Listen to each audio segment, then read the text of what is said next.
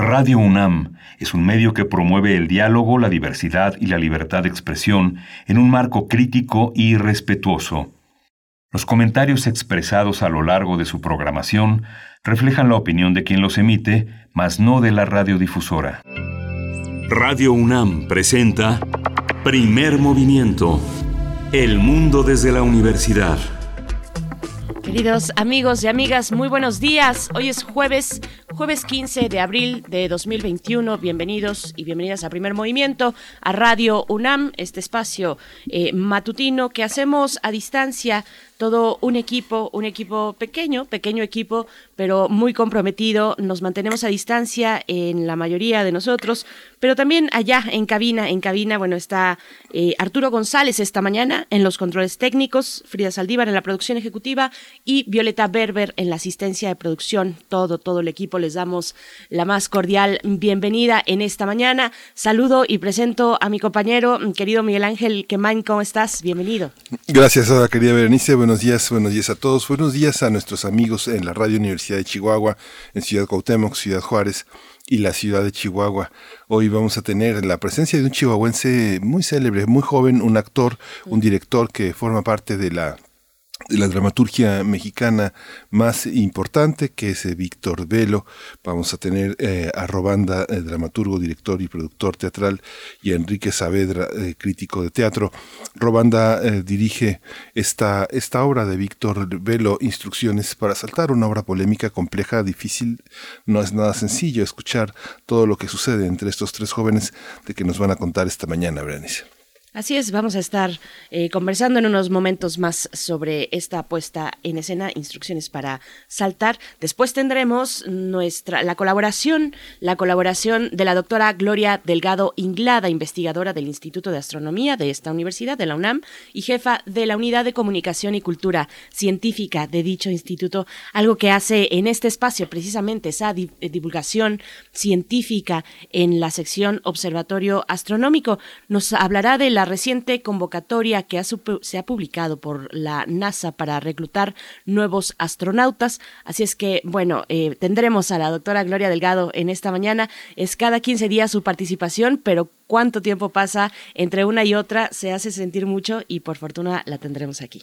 Sí, vamos a tener también eh, eh, la, crisis de los menores migrantes en la frontera entre México y Estados Unidos, casos verdaderamente muy dramáticos, muy tristes.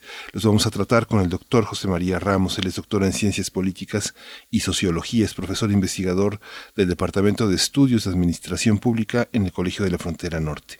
Después tendremos en nuestra nota del día el Padrón Nacional de Usuarios de Telefonía Móvil.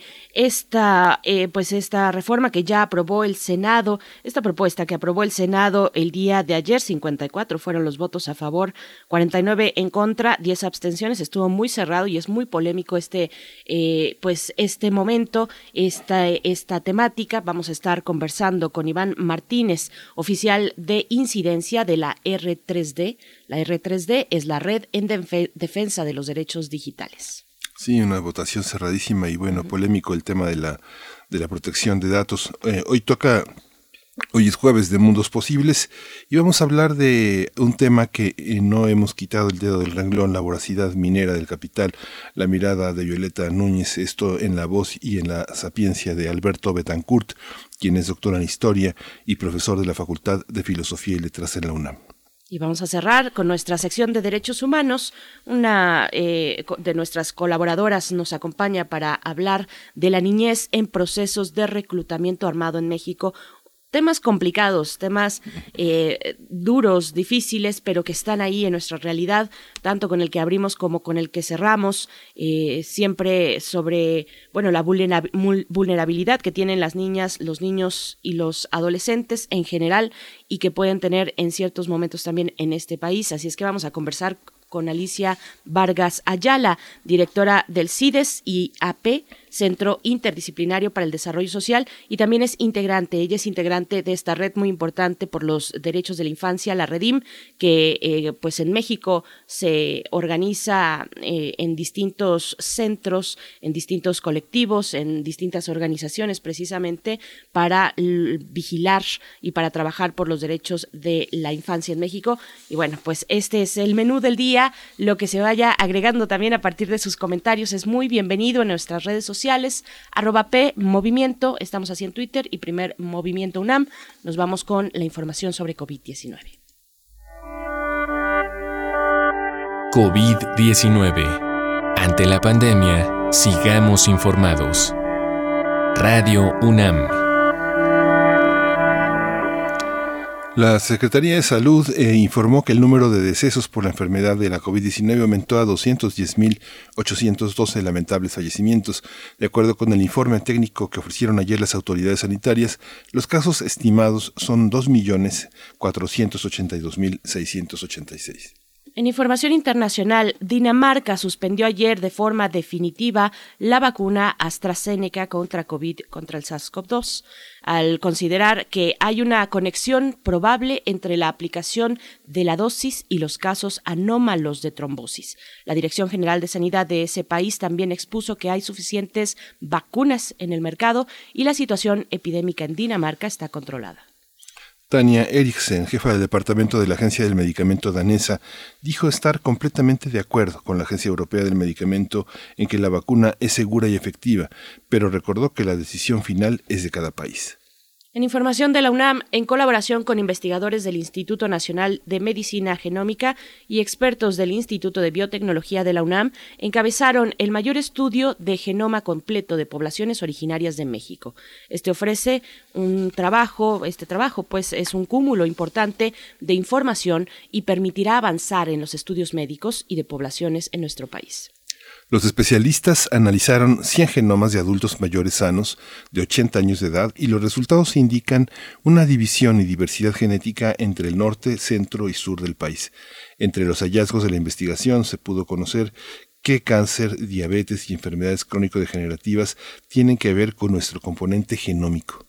Juan Enrique Moret Sánchez, titular de la investigación publicada en la revista Plus One, precisó que anteriormente se habían analizado los llamados marcadores genómicos, es decir, solo una fracción de varias del, del genoma, o bien los específicos relacionados con proteínas, o sea, menos de 2% del genoma.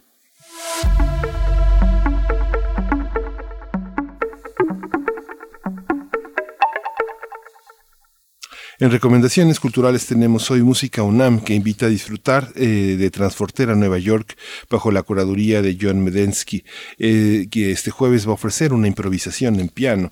La transmisión de, este, de esta actividad estará disponible a las 8 de la noche en las plataformas de YouTube, Facebook, Twitter e Instagram de la Dirección General de Música de la UNAM. Va a estar en nuestras redes sociales toda esta, toda esta actividad musical. Por supuesto, pues bueno, ojalá la disfruten por parte de Música UNAM. Vamos precisamente con un espacio musical, la primera propuesta de la producción en esta mañana, que se titula Flota Flota y está a cargo, está a cargo de Gati Video.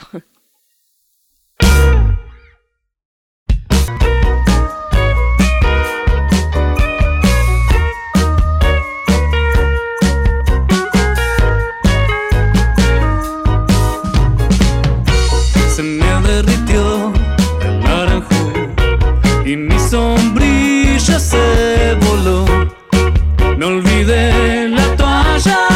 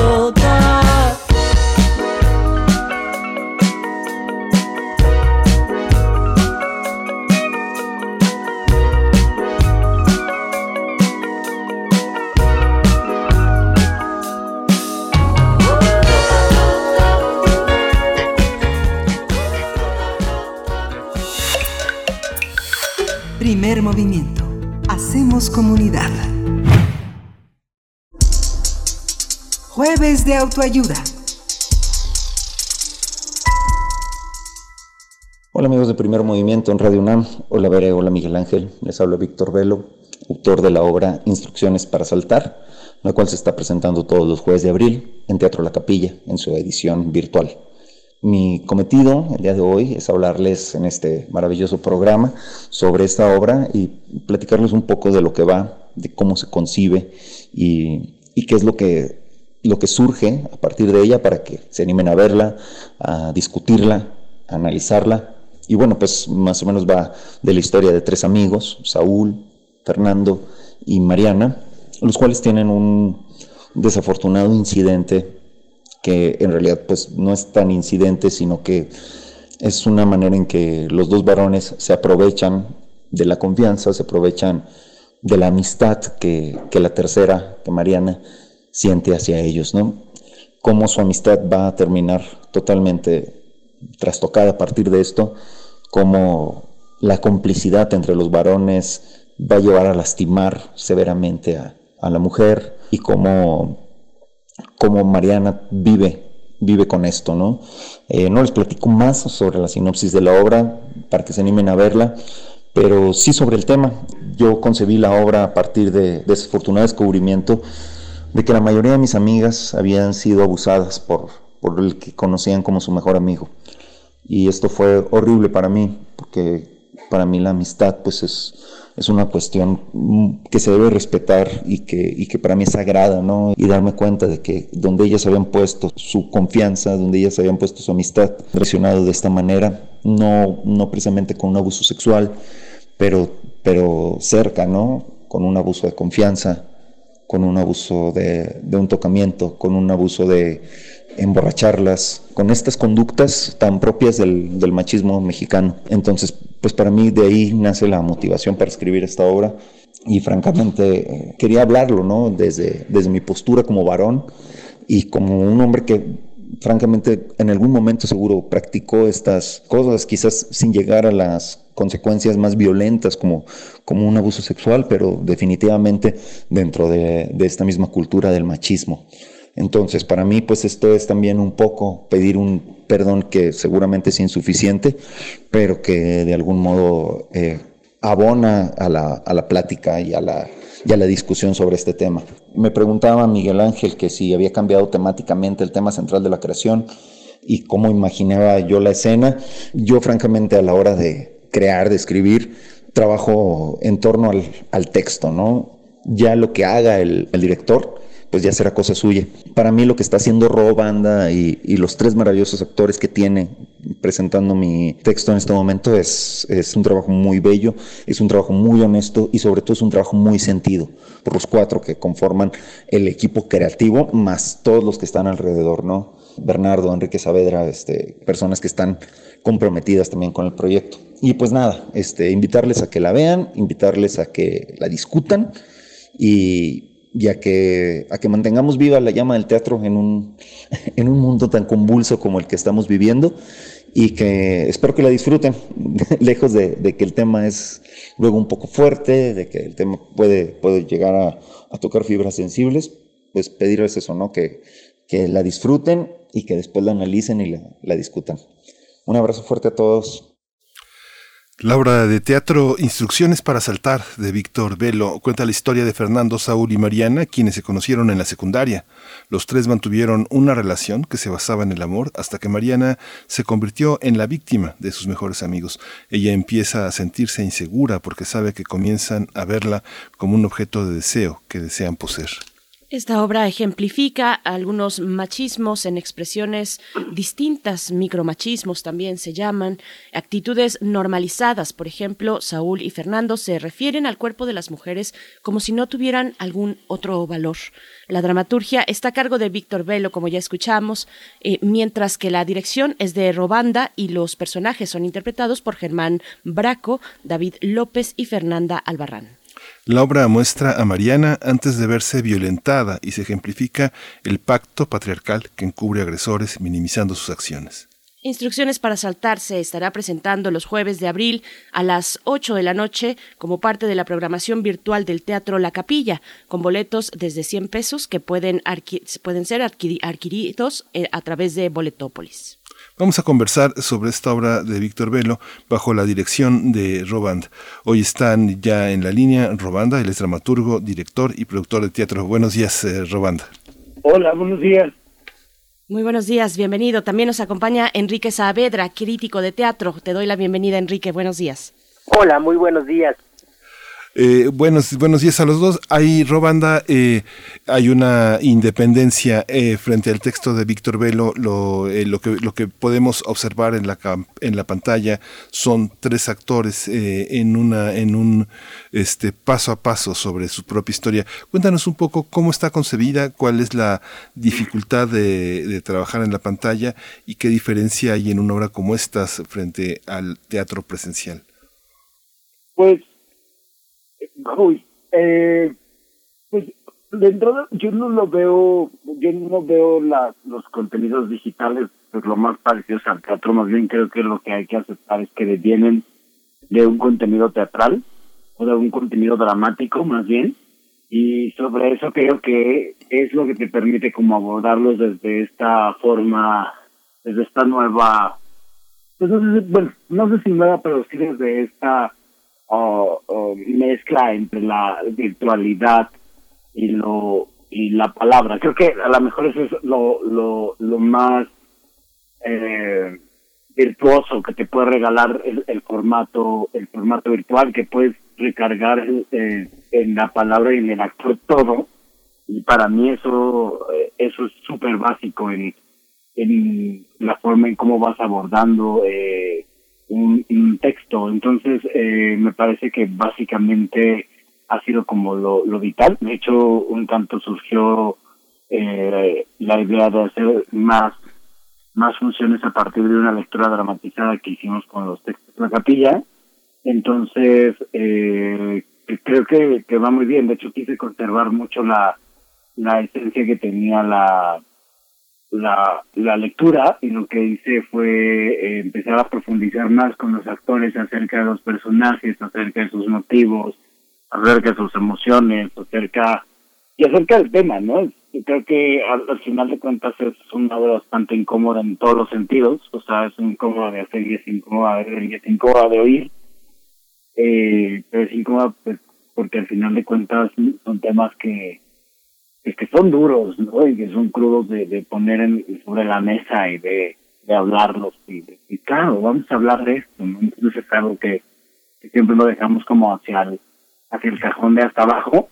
Entonces, eh, me, parece muy padre hacerlo desde la confrontación, desde, desde los actores mirando la cámara, siendo frontales, este, que no haya nada, que no que no exista esta necesidad de, bueno, y aquí vas a hacer otro encuadre para que se vea más teatral y para que no, la apuesta es totalmente los tres actores, eh, los blancos, este, lo menos que se pueda de cosas encima de ellos y ellos lo más eh, desnudos actualmente posible y uh, también hay una un ejercicio que hacemos todo el tiempo de memoria y de la reconstrucción no de, los hechos y y, eh, y es ahí desde donde he trabajado no es decir estás frente a la cámara entonces hay que dar el recuerdo de vuelta no y hay que volver a recordar y hay que volver a hacer y esta necesidad de los personajes dentro del texto pues de volverlo a vivir no que al final de cuentas también es lo que hace que la ficción suceda Enrique, en este contexto eh, eh, se da eh, como parte de, de, un teatro que es la capilla que ha dado cabida a muchas manifestaciones del interior del país dentro de la muestra de teatro de los estados, que es un teatro que se presenta a, distancia también. Este tema, esta actitud de una compañía de teatro como la que a la que tú también perteneces, cómo se dan estos temas, qué, recorridos en la capilla se han recogido en las últimas puestas en escena sobre un tema como este. ¿Es un tema que se esté tocando en el Teatro Nacional, en el Teatro de Jóvenes que vienen de otros estados? Claro, pues realmente algo que nos tiene muy contentos en la capilla y que es una de las razones por las cuales, además de organizar junto con Robanda el ciclo de lecturas dramatizadas, eh, decidimos hacer este este montaje es porque precisamente responde a una riqueza en los textos que están surgiendo para las jóvenes audiencias y eh, por supuesto también eh, lo que está surgiendo por parte de eh, dramaturgas, dramaturgos del interior de la República, que efectivamente hay una oportunidad para ver su trabajo de manera muy específica en Teatro de la Capilla en enero. En este año, por obvias razones, fue virtual, pero regularmente, pues, eh, vienen, vienen los integrantes de las compañías de los estados a, a ofrecernos su trabajo y poder disfrutar de sus poéticas, que efectivamente están muy interesadas en asuntos que conciernen a la realidad, que tocan temas espinosos como este y que lo abordan desde, desde muy distintos lados, pero a final de cuentas suscitan siempre una reflexión hacia el público, ¿no? Eh, definitivamente obras de artistas que empezaron viniendo a la capilla como parte de, de estos ciclos y que ahora pues ya se presentan de manera eh, diversa a lo largo del año como la maestra Conchileón, ¿no? Eh, como en su momento Adrián Vázquez, pues tocan precisamente, han tocado estos, estas problemáticas de la violencia, del abuso, de la injusticia, ¿no? De la mm, importancia de levantar la voz desde el teatro, desde el escenario, ¿no? Para, eh, pues, hacia las mujeres, hacia, hacia la defensa, para eh, los derechos de las mujeres y de distintas eh, poblaciones, en el caso del teatro de, de Conchi, ¿no? Entonces, la capilla siempre está abierta para pues para estas expresiones, por ejemplo, como parte también de las lecturas dramatizadas, que a su vez surgen de dos antologías que están publicadas en Teatro de la Capilla para jóvenes audiencias. En esta temporada también se está presentando otra obra de otro autor de Chihuahua, Adriano Madriles, eh, que se llama Un elefante sobre los hombros, que aborda la problemática del embarazo no deseado durante la adolescencia y confronta este pues algo tan sencillo como es el que una chica de 15 años eh, es fuertemente cuestionada por su deseo de no tener a, a su hijo y le dicen que ella está muy chica para para decidir cosas. Y ella responde cómo si soy muy chica para decidir cosas eh, y aparte tengo que tener a un a un hijo, ¿no? Es un cuestionamiento muy fuerte y actualmente también en formato virtual, después de haberse presentado con mucho éxito las lecturas dramatizadas, tenemos esta obra dirigida por José Uriel García Solís, que José Uriel es del Estado de México. Entonces también reunió un elenco que creo que está repartido un poquito a lo largo de la República Mexicana para poder eh, hablar de este tema en nuestras pantallas. Entonces, pues sí, es es muy rico, cada vez más fuerte, más frecuente, el que podamos abordar afortunadamente estos temas. Son, son temas muy fuertes que nos ponen frente al espejo, que nos interpelan y que están ahí eh, a, flor de piel en la sociedad. Eh, Robanda, te pregunto, bueno, ¿cómo se trata la amistad? En, en, la obra. La amistad es el vínculo afectivo que une a sus tres personajes. ¿Cómo, cómo pasar de la amistad al abuso? ¿Cómo se teje esto? ¿Cómo lo fueron eh, pensando? Ayer fíjate que hablábamos aquí en este espacio, justo a esta hora, hablábamos de, la amistad. Eh, yo, yo escucho a compañeras mujeres, muchas de ellas feministas, que dicen, hey, estamos, estamos perdiendo amigos no necesariamente por cuestiones de abuso hacia ellas, pero tal vez hacia otras, o tal vez por desacuerdos respecto a cómo las mujeres están o estamos llevando mm, el, nuestro, eh, nuestra lucha política en torno al abuso y a la violencia de género. ¿Cómo, cómo es esto? ¿Cómo se aborda la, la amistad eh, robanda y cómo pasan precisamente a, un abuso? Algo que me gusta mucho en el texto porque, porque al final de cuentas, eh, aunque el aunque el acto en donde se consuma todo eh, eh, todo el la todo el, abuso y toda la normalización de cosas sí pues está en la violación que sucede eh, en, en medio de la ficción eh, dramática de, de la obra eh, yo creo que la amistad o la, y el abuso de la amistad es como el tema principal de la obra, ¿no? O sea, es creo que eso es como de lo que se trata, de, de un poco justamente pegado a lo que dices, pues estamos ya en, en una reconstrucción social donde nos donde estamos abriendo que que no que pues que sí es tu amigo pero que si está haciendo algo que no que, que rebasa tus límites pues no es permisible y ya no y y estamos muy educados creo eh, eh, muy muy uh, insertados en esta necesidad de decir bueno pero pues es el amigo no y es o es la familia por ejemplo no y creo que a partir de esos de, de esas pequeñas permisiones, de esas pequeñas complacencias que, que hacemos como socialmente, es que nos vamos insertando o nos vamos metiendo a cosas como bien, uh, pues, pues que van de alguna forma y no, como, como haciendo terreno, ¿no? Para, para que sucedan como abusos y, y desconfianzas y violencias y pequeñas cosas que van detonando justamente, que es lo que, que, creo que está muy bien planteado en la obra, en cómo va de menos a más, ¿no? Cómo es de, te di los frenos y ahora te los quiero tocar y ahora no nada más te los quiero tocar, ahora te voy a violar, ¿no? O sea, y, y ahora es aunque no quieras, ¿no? Al principio era como, pues, a ver si quieres y luego es pues, porque no quisiste, ¿no? Y, y cómo eso de pronto es normal, ¿no? De pronto es como, o sea, y, es normal no solo como socialmente, es normal dentro de ser amigos, es normal dentro de ser familia.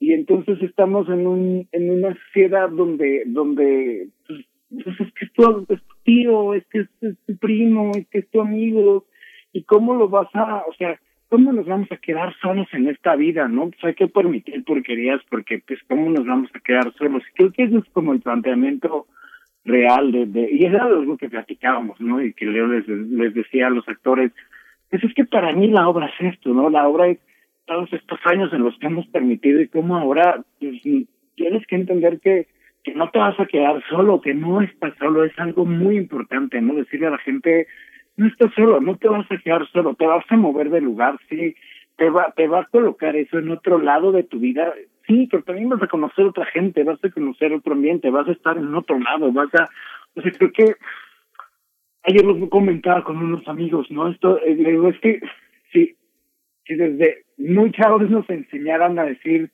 a ser tan responsables con nosotros mismos, desde ese lado, desde saber que decir no, no nos va a enfrentar un problema, eh, creo que eh, nuestros círculos cercanos serían otra cosa. Y lamentablemente en, los lugares en los que más suceden estas cosas, pues son en los círculos eh, más íntimos, ¿no? Me quedo con esto de las cosas que van sumando, de que consideramos que no es, eh, que, es normal o lo consideramos así durante mucho tiempo como sociedad.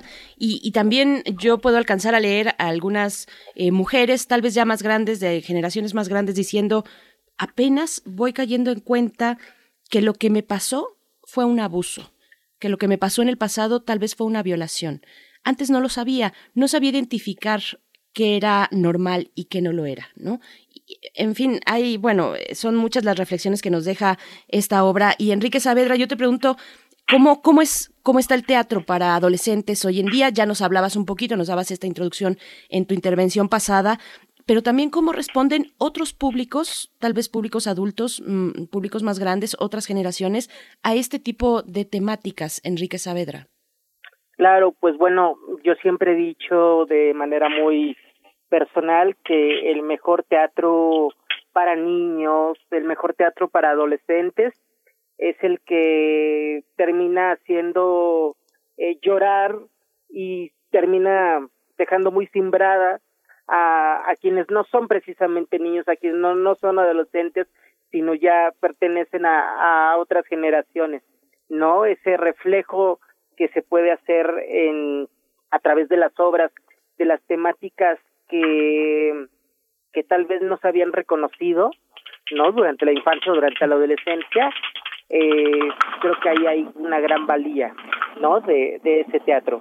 Y en ese sentido, eh, pues me parece que el teatro actualmente para adolescentes, pues es un terreno que todavía le falta mm, mucho para estar todavía más presente, todavía para ser mucho más constante, pero hay estupendos esfuerzos y eh, cada vez un mayor interés por parte de dramaturgos, por parte de dramaturgas, por parte de directores y productores de darles vida a, a, a textos que hablen para, para jóvenes sin tener el miedo, sin tener el, el temor de precisamente hablar de textos para jóvenes, de hablar de teatro para adolescentes, ¿no? Creo que todavía falta eh, sumar estos esfuerzos que están eh, sucediendo, pues falta, por ejemplo, arreglar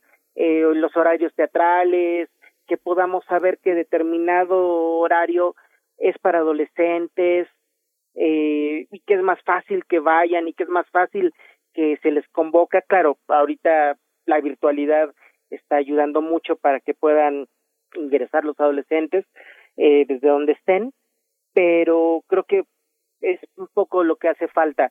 Con respecto a las temáticas, pues bueno, hay afortunadamente eh, abordajes muy distintos, no solo sobre la violencia hacia las mujeres, sino también eh, sobre el tema de eh, la homosexualidad, de la migración, ¿no? Precisamente en Teatro La Capilla hemos tenido estupendas obras para adolescentes que abordan la, la migración, que es un tema eh, sumamente fuerte, sumamente de primer orden en este momento, ¿no? Y se ha, y se ha abordado también.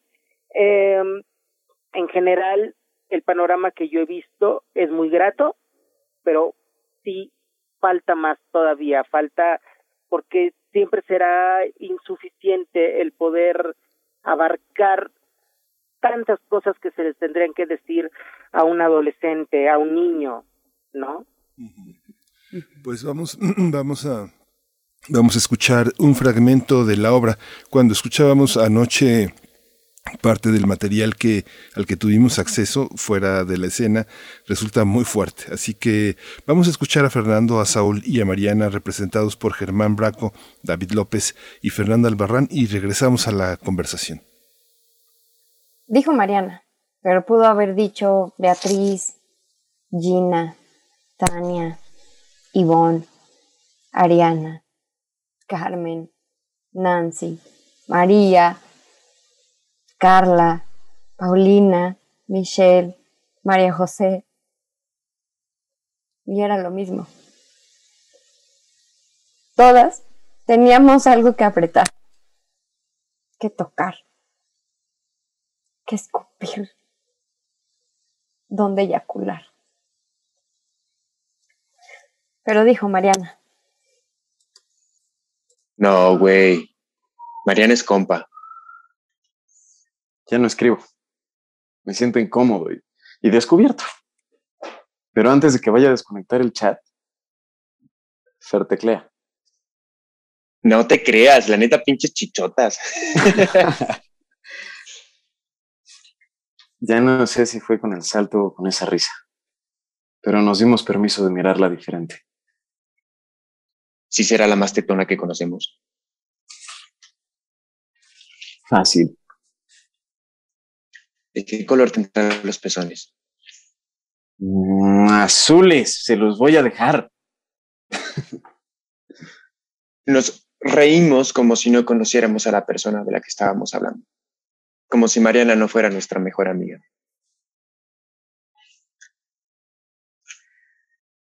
Te voy a contar algo, pero no le puedes decir absolutamente nada a Mariana o te olvidas de nuestra amistad, ¿entendido?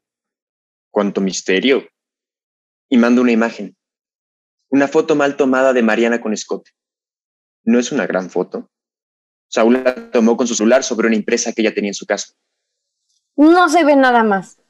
Un escote. Un pendejo escote normal para un vestido de noche normal. Guardando.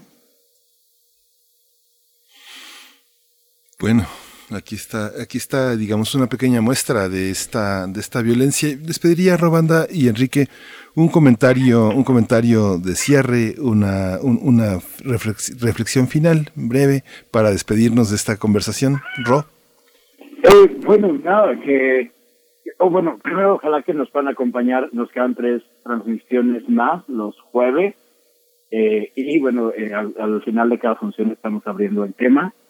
Eh, y creo que es importante, es importante ponerlo sobre la mesa, no solo, y creo que algo que, me gustaría notar es que pues es una obra sobre un, la violación de una mujer eh, escrita, dirigida y producida por hombres, pero y, creo que lo que necesito que, se entienda a partir de eso es que también nosotros eh, tenemos que tener un lugar de reflexión de las cosas que estamos haciendo muy mal, ¿no? O sea, de estas cosas que, que, que, no pueden seguir sucediendo porque están poniendo en peligro a, a no solo a nuestro círculo cer- cercano, sino a, toda, a, a, todos los demás, ¿no? Entonces creo que es un, es un momento que justamente, como decía Enrique hace rato, pica y da comisión, pero creo que hacerlo, hacerlo en grupo, hacerlo como en lugares donde podamos sentirnos seguros para empezar abrir el tema como hombres y decir, es que esto es lo que hemos estado haciendo y somos jodidos, lo dejamos de hacer, creo que podría ser importante. Ujú. Darnos cuenta de todos los comentarios llenos de desprecio en que se convierten nuestras apreciaciones. Enrique, un comentario final. Claro, muchas gracias, Miguel Ángel. Claro que una de las cosas más in- eh, interesantes que nos han pasado en esta etapa es que definitivamente se extraña eh, la presencialidad, se extraña el poder estar eh, en la butaca viendo lo que sucede en el escenario y que cuando termina eh, aplaudimos, pero no siempre hay la oportunidad de poder quedarse a platicar, a discutir. Eh, podemos hacerlo tal vez en grupo de espectadores, tal vez nos vamos a cenar, tal vez nos quedamos afuera del teatro, pero no necesariamente hay una interpelación directa con el equipo, con el actor, eh, con la actriz, con la dramaturga. Eh, no, no, no siempre sucede en la presencialidad. Eh, la virtualidad nos ha permitido, al menos en Teatro de la Capilla y muy en particular con proyectos eh, como Instrucciones para Saltar, pues eso, al final de la función, eh, con los actores allí, con el director allí, eh, poder platicar, poder abrir el debate, poder abrir la conversación, eh, simple y llanamente escuchar los comentarios y más aún ver los rostros, eh, pues en tu pantalla, verlos, ver eh, los rostros de chicas y los rostros de hombres, los rostros de hombres que se quedan o bien evocando eh, situaciones que tienen que ver también con abusos, ¿no? O identificando, ¿no? Que, que esto que decían hace hace un rato, ¿no? Eh, que tanto caigo en cuenta de que fui abusada, que tanto caigo en cuenta de que he abusado, ¿no? Eh, eso pasa en la virtualidad, viéndonos casi cara a cara a través de la pantalla, eh, se complementa un ciclo mucho más fuerte, mucho más tremendo, pero al mismo tiempo muy gozoso y pues muy pleno de lo que intentamos hacer y seguir a través de esto que es teatro. Así es. Bueno, pues eh, desafortunadamente nos alcanzó el tiempo. Robanda, eh, dramaturgo, director, director de Instrucciones para Volar, esta obra que está disponible durante los jueves de abril a las 8 de la noche en la capilla. Pueden encontrar sus boletos en Boletópolis. Eh, muchas gracias, Robanda, por, por, por esta mañana. Muchas gracias a ustedes y gracias por el espacio y por la invitación. Gracias, Enrique Saavedra. Igualmente, gracias a ti, crítico de teatro. Y le mandamos un saludo a Víctor Velo, eh, el, eh, el dramaturgo, que, eh, bueno, quien presenta este texto y que nos hablaba muy al inicio de esta charla. Enrique Saavedra, gracias. Un verdadero placer, muchísimas gracias a ustedes. Gracias. Pues vamos a ir con música. Vamos a escuchar de Daniel César, eh, Cali Uchis y Cali Uchis Get You.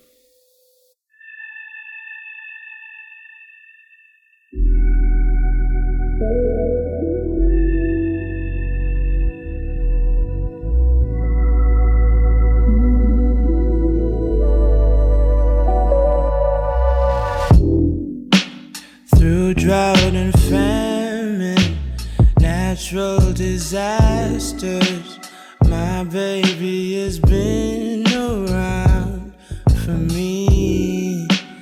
Kingdoms are falling, angels be calling.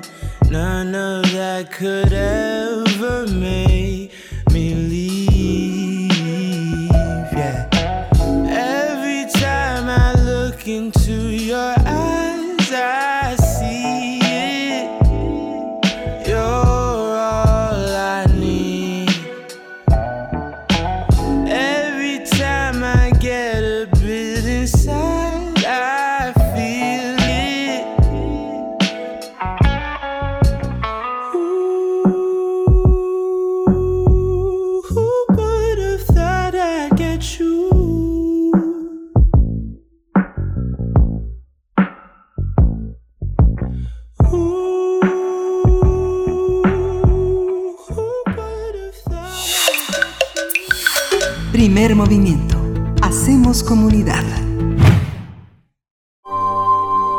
brazo de Orión al universo. Observatorio Astronómico. Es un gusto saludar a la doctora Gloria Delgado Inglada, que, quien nos acompaña en este espacio Observatorio Astronómico. Ella es investigadora del Instituto de Astronomía de la UNAM y jefa de la Unidad de Comunicación y Cultura Científica también allí en el Instituto de Astronomía. Bienvenida, do- doctora Gloria Delgado, ¿cómo estás esta mañana? Muy buenos días, muy bien, muchas gracias.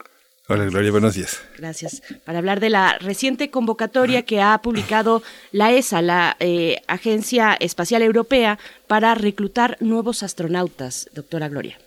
Así es, pues hoy voy a hablar de un tema que nos invita a soñar y que quizás, ojalá, pues motive a niños, a niñas y adolescentes a acercarse a la ciencia. ¿Quién no ha soñado alguna vez con ser astronauta y poder viajar al espacio? Muchos de nosotros, cuando nos preguntaban qué queríamos ser de mayores, decíamos sin dudar astronauta. Aunque a lo mejor ahora unos sean abogados, conductoras en un programa de radio, conductores o maestros. Pero es una profesión que llama mucho la atención, que inspira, que invita a soñar, como decía. Al ir pasando los años, pues unos cambiaron de idea, otros se dieron cuenta de que era algo muy, muy difícil y solo unos pocos lo intentaron. Muchos menos aún lo lograron y muchas, muchas menos aún lo lograron. El número de mujeres astronautas en la NASA ha pasado de ser cero entre 1959 y 1969 a oscilar entre un 11 y un 50% a partir de 1978. Las generaciones con mayor número de mujeres son de hecho las tres últimas.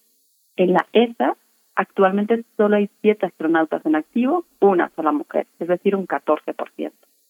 Pero ser astronauta no tiene por qué ser solo un sueño, puede ser una opción, una opción difícil, pero una opción.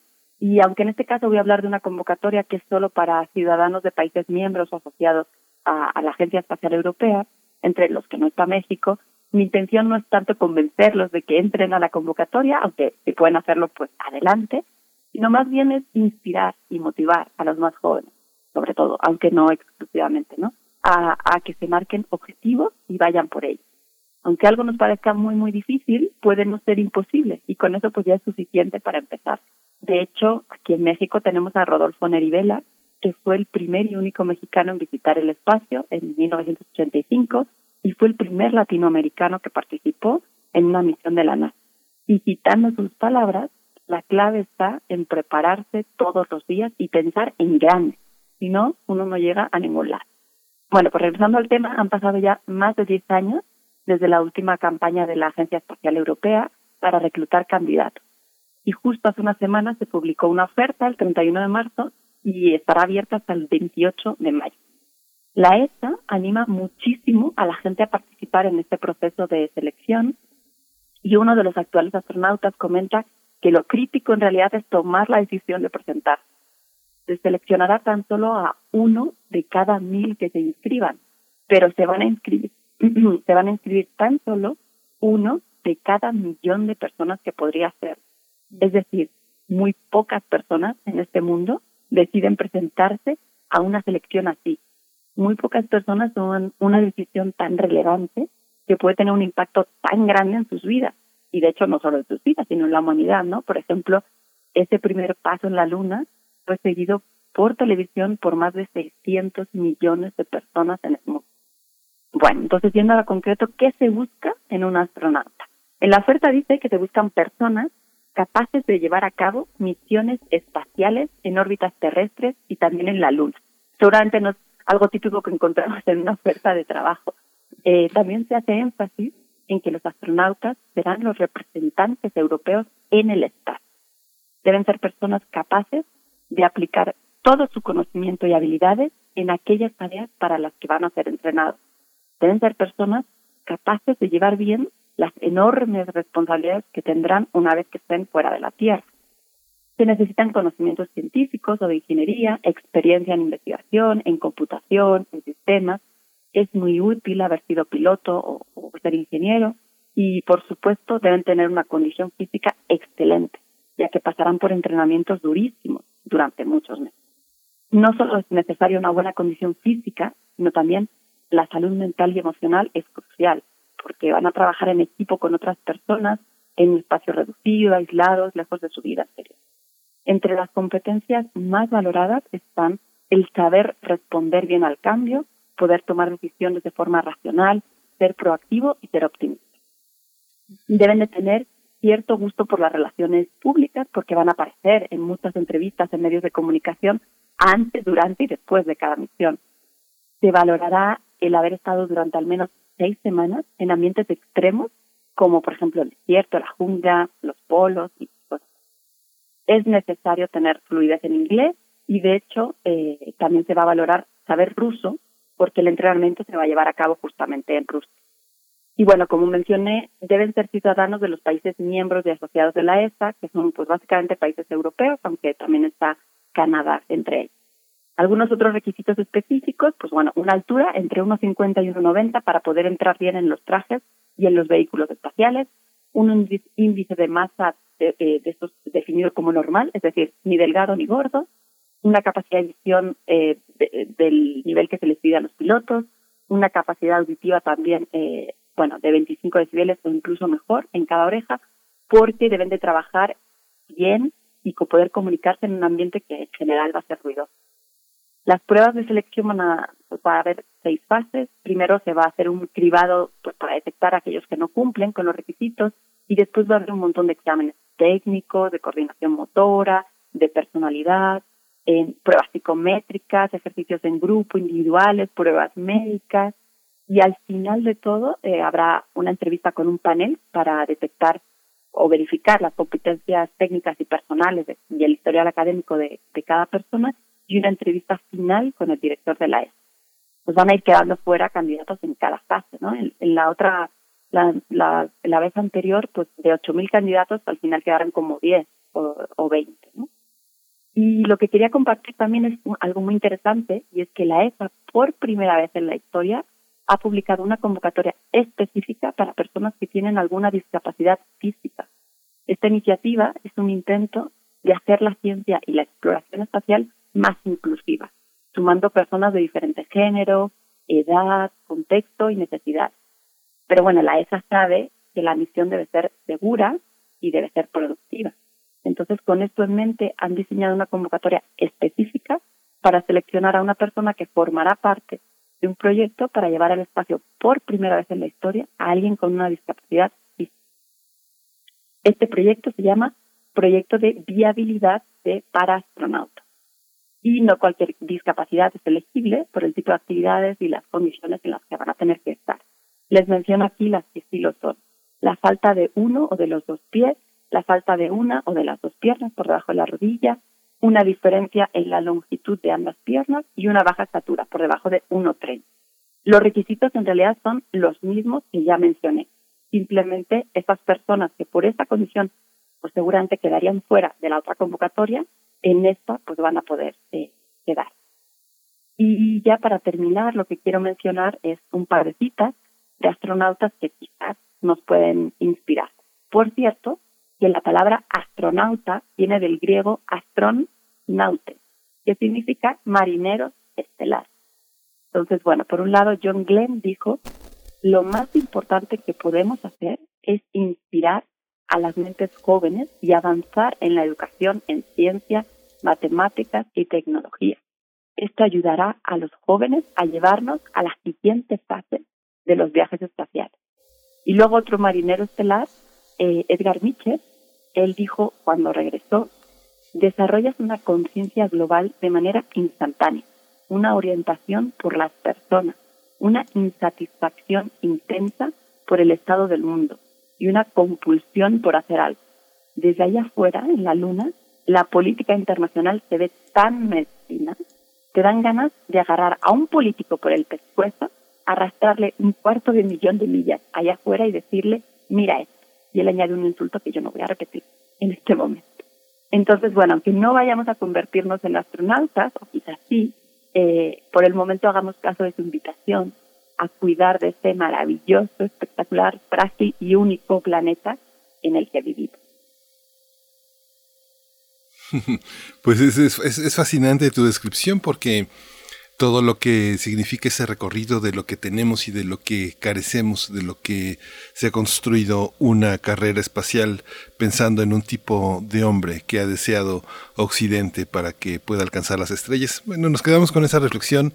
Gloria Delgado, muchas gracias por tu participación. Nos escuchamos eh, eh, en las próximas semanas. Gracias a ustedes, un abrazo. Gracias. Despedimos a la Radio Universidad de Chihuahua. Gracias por estar con nosotros de 6 a 7, de 7 a 8 en el horario de la Ciudad de México, Ciudad Juárez, Ciudad Cuauhtémoc, la gran ciudad de Chihuahua. Nos encontramos mañana. Hasta pronto. Vamos al siguiente corte, vamos al corte y nos encontramos en unos minutos.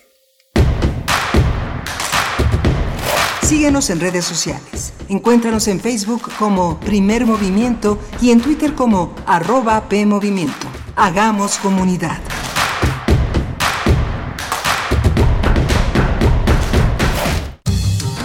La ciencia que somos. La ciencia que somos. Iberoamérica al aire. Conoce la voz de la ciencia a través de cápsulas, reportajes, entrevistas y reportes en vivo. Viernes de 10 a 11 horas por el 96.1 FM. O sigue nuestra transmisión live y consulta nuestro podcast radiopodcast.unam.mx. que somos. Iberoamérica al aire. Una coproducción de Radio UNAM y las direcciones de divulgación de la ciencia y de las humanidades. Mientras México colapsa, los oportunistas y corruptos de Morena solo quieren mantener el poder. No entiende la importancia de apoyar a los estudiantes. No quiere impulsar a los deportistas que nos representan con esfuerzo. Para ellos, la investigación y la ciencia es una pérdida de tiempo. Y proteger el arte no les interesa.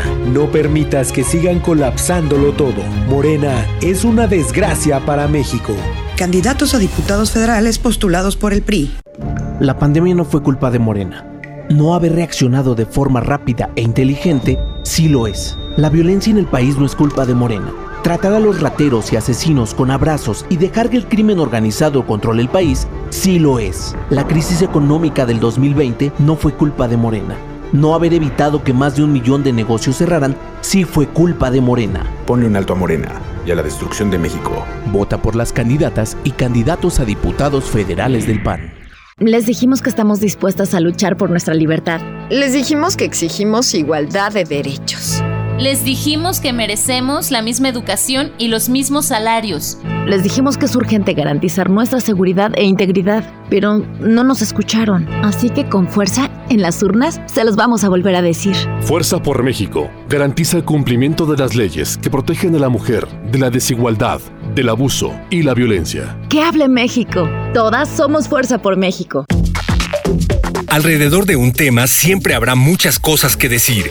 Quizá haya tantos puntos de vista como personas en el mundo. Únete a la revista de la universidad donde convergen las ideas. Jueves a las 16 horas, después del corte informativo. disentir para comprender. Radio UNAM, experiencia sonora.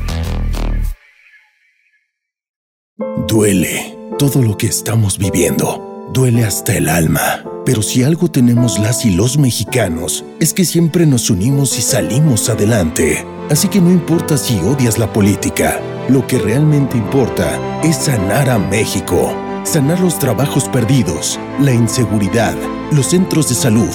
En RSP queremos sanarte a ti. RSP, sanar a México. Visita redes sociales progresistas.org. La cuarta transformación se siente en todo México, en cada hogar, en cada sonrisa, en la semilla que toca nuestra tierra, en la mirada de los más sabios. La transformación se siente en nuestra historia y en el futuro construyéndose con más oportunidades. Se siente en cada calle segura, en cada sueño alcanzado y en el combate a la corrupción. La cuarta transformación se vive y se puede ver. Morena. Vota por las diputadas y diputados federales de Morena. Coalición Juntos Hacemos Historia. En el México de antes nos tenían de rodillas. Hoy, todos los mexicanos hemos empezado a levantar la frente. Nos estamos poniendo de pie. Para eso luchamos, para eso existimos y a este cambio ya nadie lo detiene. En el PT somos un grupo de hombres y mujeres que defendemos esta causa. Vota por el PT. El PT está de tu lado. Calme Cali, Mimagoshko, Makta Shuruk, Tetzaduk, FM, Pushkoxpe, Radio Nam. Calme Cali. Calme Cali. Quinta temporada. Todos los jueves a las 10 horas por el 96.1 de FM. Retransmisión, domingos 15.30 horas. Radio UNAM. Experiencia sonora.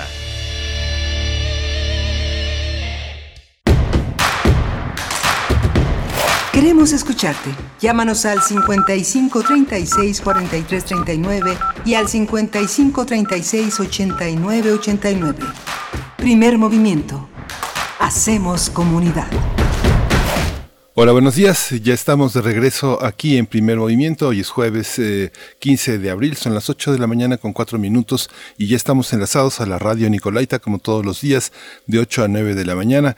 Está Arturo González en el control técnico de la cabina de esta enorme nave que es eh, Radio Universidad en Adolfo Prieto 133. Está Frida Saldívar en la producción ejecutiva, Violeta Berber en la asistencia de producción y Berenice Camacho. Buenos días, querida Berenice. Buenos días, Miguel Ángel Quemain, ¿cómo estás? Buenos días a la audiencia. Pues estamos en esta segunda hora donde nos enlazamos siempre con mucho gusto con la radio Nicolaita. Nos da, la verdad, mucho gusto poder estar en estas ciudades. Uh, en la primera hora, pues en Chihuahua y ahora en Morelia. Eh, en Chihuahua me refiero al estado con sus tres, con sus tres ciudades que nos alojan, pero ahora en, Morelia.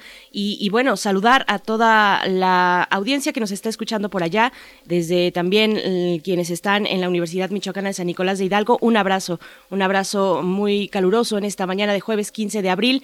Vamos a tener eh, durante esta hora, vamos a hablar de temas importantes, temas importantes nacionales eh, y también bilaterales. En el caso de nuestra nota nacional estaremos hablando de la crisis de los menores migrantes en la frontera entre México y Estados Unidos. Vamos a conversar sobre las eh, cómo se perfila ya el plan migratorio de la administración de Joe Biden y cómo responde y lo que propone México también ante este mismo. Pues bueno, vamos a conversarlo con el doctor José María Ramos. Ya nos ha acompañado en este espacio en distintas ocasiones. Él es doctor en Ciencias Políticas y Sociología y es profesor investigador del Departamento de Estudios de Administración Pública en el Colegio de la Frontera Norte y es miembro del colectivo CACEDE. Es especialista en gobernanza, seguridad multidimensional y desarrollo. Así es que, bueno, eh, la eh, cuestión de los menores migrantes en México es lo que tomaremos para nuestra nota nacional, Miguel Ángel. Sí, vamos a tener también eh, el, Padrón Nacional de Usuarios de Telefonía Móvil. Es un tema que se discutió profundamente en el legislativo. Vamos a tratar ese tema con Iván Martínez, él es oficial de incidencias en R3D. Eh, René es... Eh, el titular de esta red en defensa de los derechos digitales y bueno, vamos a tratar este tema polémico, profundamente político el día de hoy. Así es, entonces les invitamos a permanecer aquí y también a enviar sus comentarios en redes sociales. Ya saben que nos da mucho gusto leerles y generar ese espacio de diálogo, de diálogo respetuoso. Les invitamos a participar enviando sus comentarios. En Twitter nos pueden encontrar con el eh, nombre de usuario arroba PMovimiento y también en Facebook, eh, Primer Movimiento UNAM. Esas son las vías para poder comunicarnos ahora que estamos tan a distancia. Antes todavía teníamos posibilidad de hacer uno que otro programa en presencia de algunos eh, pues integrantes de la audiencia, pero pues eso no se ha podido y todavía no se ve. Ojalá que pronto ya se empiece a mirar poco a poco la luz al final del, del camino, pero de verdad que extrañamos esos encuentros. Nos quedan las redes sociales para seguir haciendo comunidad a partir del diálogo crítico y respetuoso. Así es que bueno, la invitación está hecha. Miguel Ángel, nos vamos con nuestra nota nacional, a menos de que tengas otra no, cuestión. Vamos a la nota nacional. Primer movimiento. Hacemos comunidad. Nota Nacional. Desde que asumió el cargo en enero, el presidente estadounidense Joe Biden ha eliminado algunas de las restricciones migratorias introducidas por su predecesor, Donald Trump. Una de ellas fue suprimir la política de devolver a México a los menores no acompañados, cuyos casos ahora son procesados dentro del territorio estadounidense. Los menores que se quedan en Estados Unidos, eh, pero los que van con sus padres, son regresados a México. Ante el tránsito y las expulsiones, el gobierno del presidente López Obrador decidió cerrar sus, cercar, cercar sus fronteras, atribuyendo la decisión a la pandemia. Sí, de acuerdo con datos de la Oficina de Aduanas y Protección Fronteriza de los Estados Unidos, en febrero de 2021 se presentaron de 9.431 mig niños migrantes y en marzo creció a 18.890. Por su parte, el canciller Marcelo Ebrard informó que entre febrero y marzo incrementó al 100% el número de niños migrantes no acompañados por la trata de personas, así lo detalló. Igualmente dijo que la migración se debe al impacto que de la pandemia en la economía de países como El Salvador, Guatemala y Honduras y por creer que en Estados Unidos les irá mejor y tendrán mejores oportunidades. El secretario de Relaciones Exteriores reveló que en febrero del 2021 se presentaron 12.785 migrantes ante el Instituto Nacional de Migración. En marzo de 2021 incrementó a 17.445. Los niños migrantes no acompañados presentados ante el Sistema Nacional, el DIF, en febrero fueron 2.501 que cruzaron nuestro país y en marzo de 2021 hubo un aumento de 3.139. Bien, pues vamos a, realizar un análisis de la crisis de menores migrantes en la frontera entre México y los Estados Unidos. Y este día nos acompaña a través de la línea, aquí en primer movimiento, el doctor José María Ramos. Él es doctor en Ciencias Políticas y Sociología, profesor investigador del Departamento de Estudios de Administración Pública en el Colegio de la Frontera Norte, miembro también del colectivo CACEDE. Eh, doctor José María Ramos, qué gusto volver a escucharnos. Bienvenido, buenos días. ¿Qué tal, Bernice Miguel Ángel? Encantado de estar con ustedes. Muy buenos días desde Tijuana. Gracias, doctor. Tijuana, nuestra gran ciudad.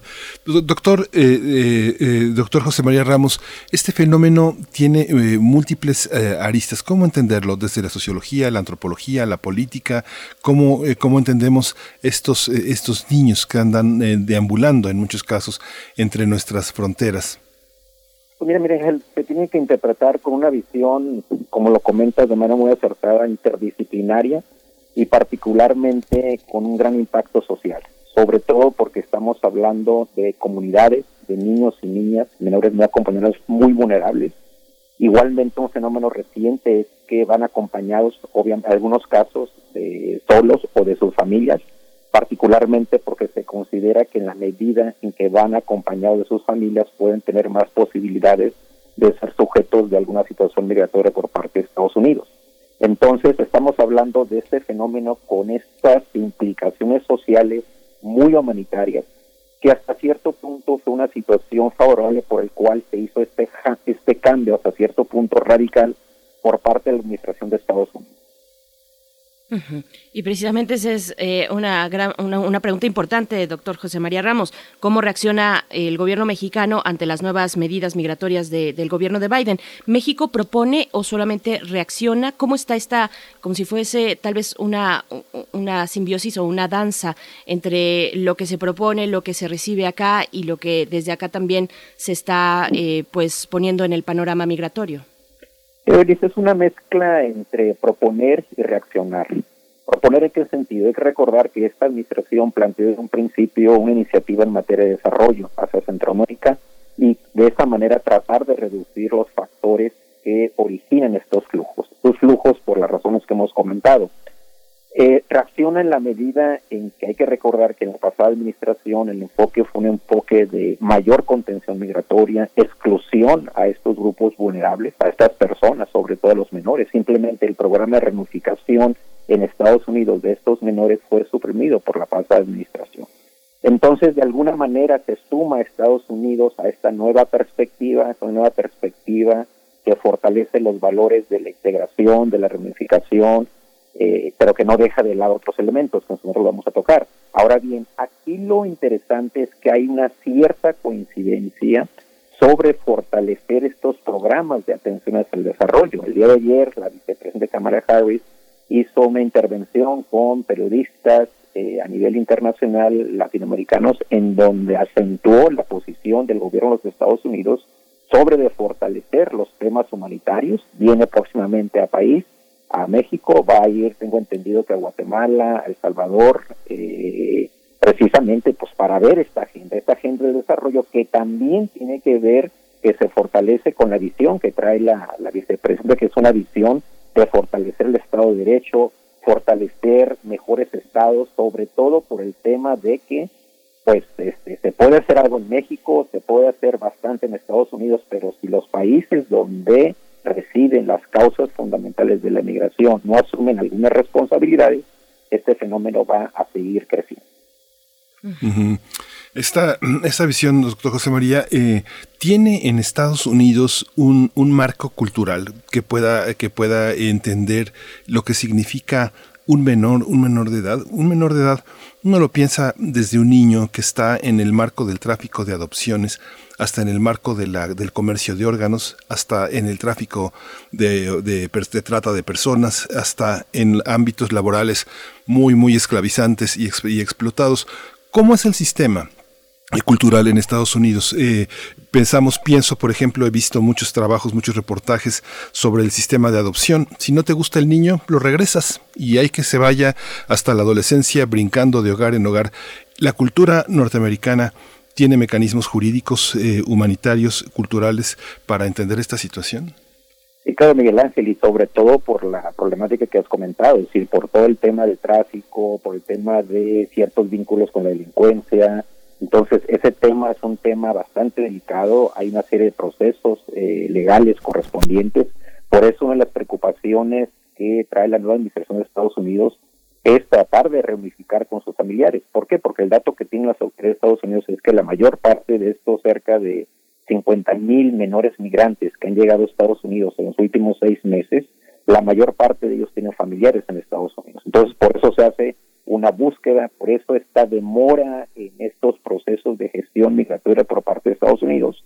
Y también hay que acentuar el elemento que lo comentaba con anterioridad, de que este proceso de reunificación de estos menores fue suspendido por la pasada administración. O sea, prácticamente los menores eran, expulsados de al llegar a Estados Unidos por las autoridades correspondientes, con lo cual, bueno, pues este proceso suspendió. Ahora se reanuda y es parte, digamos, de lo que yo llamaría un nuevo enfoque de la gestión migratoria con este enfoque humanitario que lamentablemente se contradice. Se contradice, por ejemplo, con el título 42, en el cual, lamentablemente, cuando estos menores van acompañados de sus padres, son rápidamente expulsados las personas adultas y ahí donde se genera también este proceso de exclusión. Es decir, se quedan los niños, pero sus padres son devueltos fast track hacia el vecino país. Entonces, aquí lo importante yo creo que en el corto y medio plazo, estos temas de adopción se tendrían que fortalecer, sobre todo en estas zonas fronterizas, particularmente porque tenemos otra problemática. La problemática es que tenemos cerca de 25 mil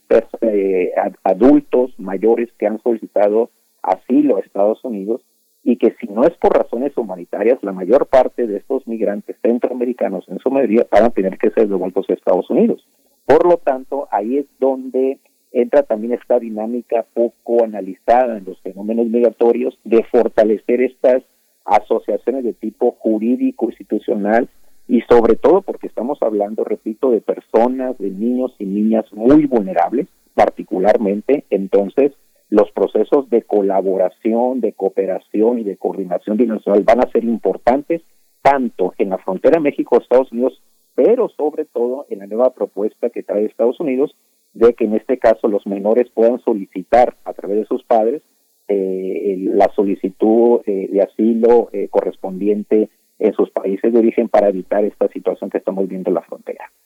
¿Qué, está motivando esta situación, doctor José María Ramos? Por supuesto, eh, sabemos y, es evidente y es obvio, pero mencionarlo, la cuestión de la situación social y también de violencia en los países de origen, muchos de estos países centroamericanos.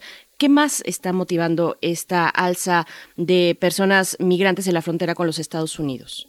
Pues mira, Bernice, además de lo que comentas de manera muy atinada, bueno, pues es esta nueva perspectiva del gobierno de Estados Unidos, la posibilidad de que se dé una reforma migratoria que en principio no los, integra, no los integraría a estos nuevos flujos migratorios, porque la propuesta legal parte o indica que serían aceptados en la reforma migratoria las personas que llegaron antes del primero de enero de este año. Entonces, ese es un atractivo importante para que se den estos procesos y lamentablemente en esta coyuntura, cuando por los traficantes de personas aprovechan o han aprovechado esta circunstancia, pues simplemente los datos que ha dado a conocer es Miguel Ángel y que vienen de, del Servicio de Aduanas y Protección. Es decir, el hecho de que el, el mes pasado se hayan detenido a cerca de 20 mil menores migrantes en Estados Unidos, sobre todo en la mayor parte en el suroeste de Texas, refleja la complejidad. Y el otro dato es que este, cuando se den los datos ahora del, del mes de abril, bueno, pues entonces la situación seguramente va a ser igual mayor. Entonces, hay, hay elementos de carácter socioeconómico, todo el tema de la violencia, todos los factores que tienen que ver con la novedad, es decir, estos llamados que, en un principio, bueno, que han hecho las autoridades de Estados Unidos para que no vengan, que se cerrar la frontera, bueno, pues en un contexto de necesidades este, se dejan de lado. ¿Por qué? Precisamente por las necesidades, por el afán, y sobre todo por el hecho de que, creo que hemos comentado en otro momento, la economía de Estados Unidos va a seguir creciendo, vienen iniciativas en materia de política de infraestructura muy importante, el crecimiento de las remesas que se ha dado en nuestras comunidades migrantes en Estados Unidos refleja precisamente el auge y crecimiento, entonces en un contexto en los cuales lamentablemente eh, varios países de Centroamérica presentan problemas de crisis, todo el tema de eh, las inundaciones,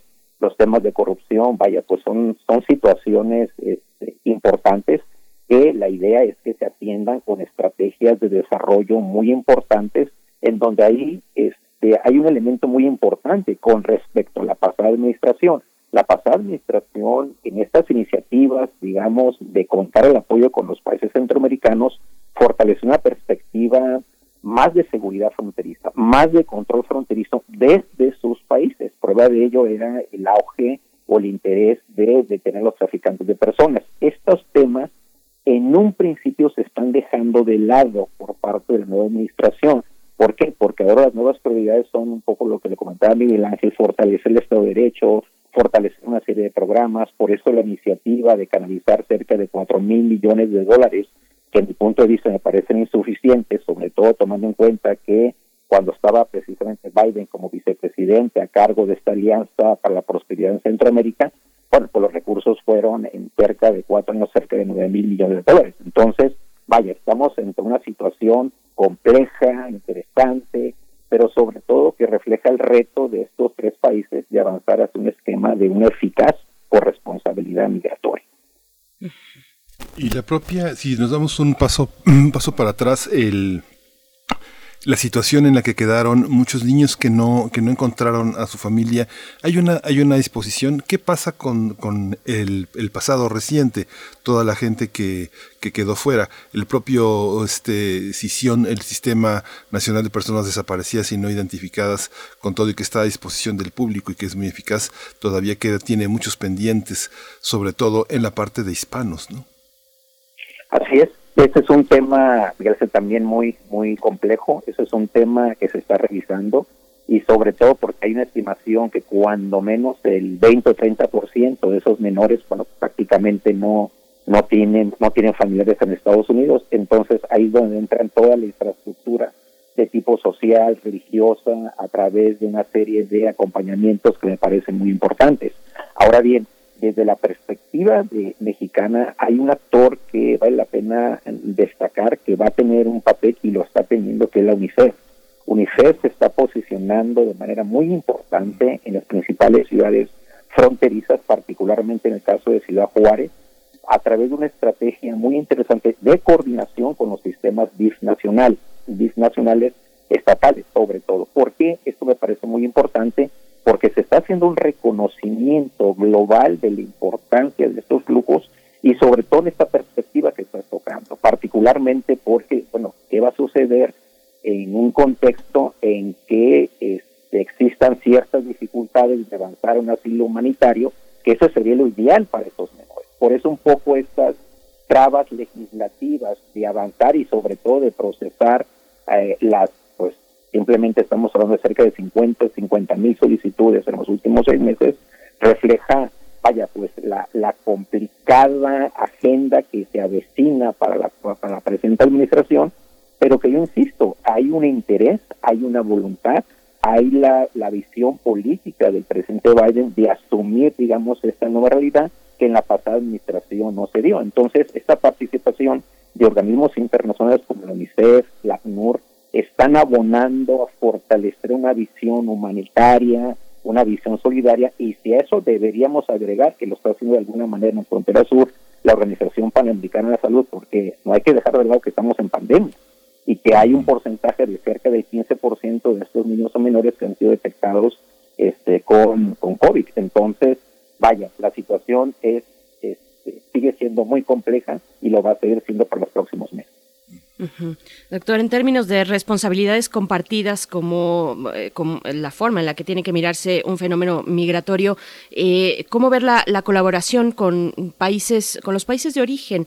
¿Hacia dónde apunta el modelo de Estados Unidos ahora con Joe Biden en temas eh, de coordinación con países centroamericanos? ¿cómo, ¿Cómo está esta situación? Y no solo de Estados Unidos con Centroamérica, sino de México con Centroamérica. Así es, mira, el, el, documento estratégico de la propuesta del gobierno de Estados Unidos es de los más, más amplios que se ha, en mi punto de vista, han existido en los últimos 15 años con respecto a Centroamérica.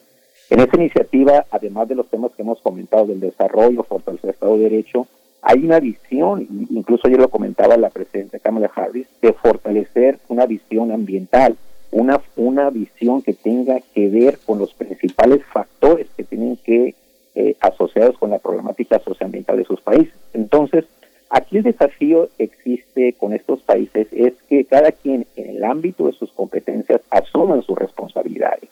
Aquí el tema del éxodo, de los flujos humanitarios, tiene que ver con las razones que hemos comentado. Entonces aquí el desafío es cómo se ponen en la mesa los tres o cuatro países y se plantea un programa, de hecho existen dos propuestas interesantes en la materia, uno la propuesta mexicana, avalada en este caso por la CEPAL, que este, cuando vino Roberta Jackson en su momento con Juan González y Ricardo Zúñiga, fue presentada, es una iniciativa muy interesante, cerca de 115 programas. Aquí el desafío es cómo se hacen viables estos programas en el corto y mediano plazo para que generen empleos para que generen una gran gobernabilidad y sobre todo para que de alguna manera se controle la situación, es una parte que es parte un poco del estímulo y del incentivo que tuvo el presidente Biden de invitar a Kamala Harris para que esté directamente vinculada con estos procesos. Entonces, resumiendo, ¿cuál es el punto? El punto es fortalecer la coordinación de estas políticas, sobre todo aquí el énfasis y yo creo que es muy importante. Hay un reconocimiento de fortalecer los programas de crecimiento, desarrollo no necesariamente esta, esta énfasis que de alguna manera se dio en la pasada administración de fortalecer los temas de seguridad fronteriza, porque hay que reconocer también que la realidad en Centroamérica, y lo hemos trabajado con colegas de café, entre ellos Carlos Barachina, en el sentido de que tenemos una problemática de flujo de drogas, particularmente cocaína, que pasan y que generan también una serie de procesos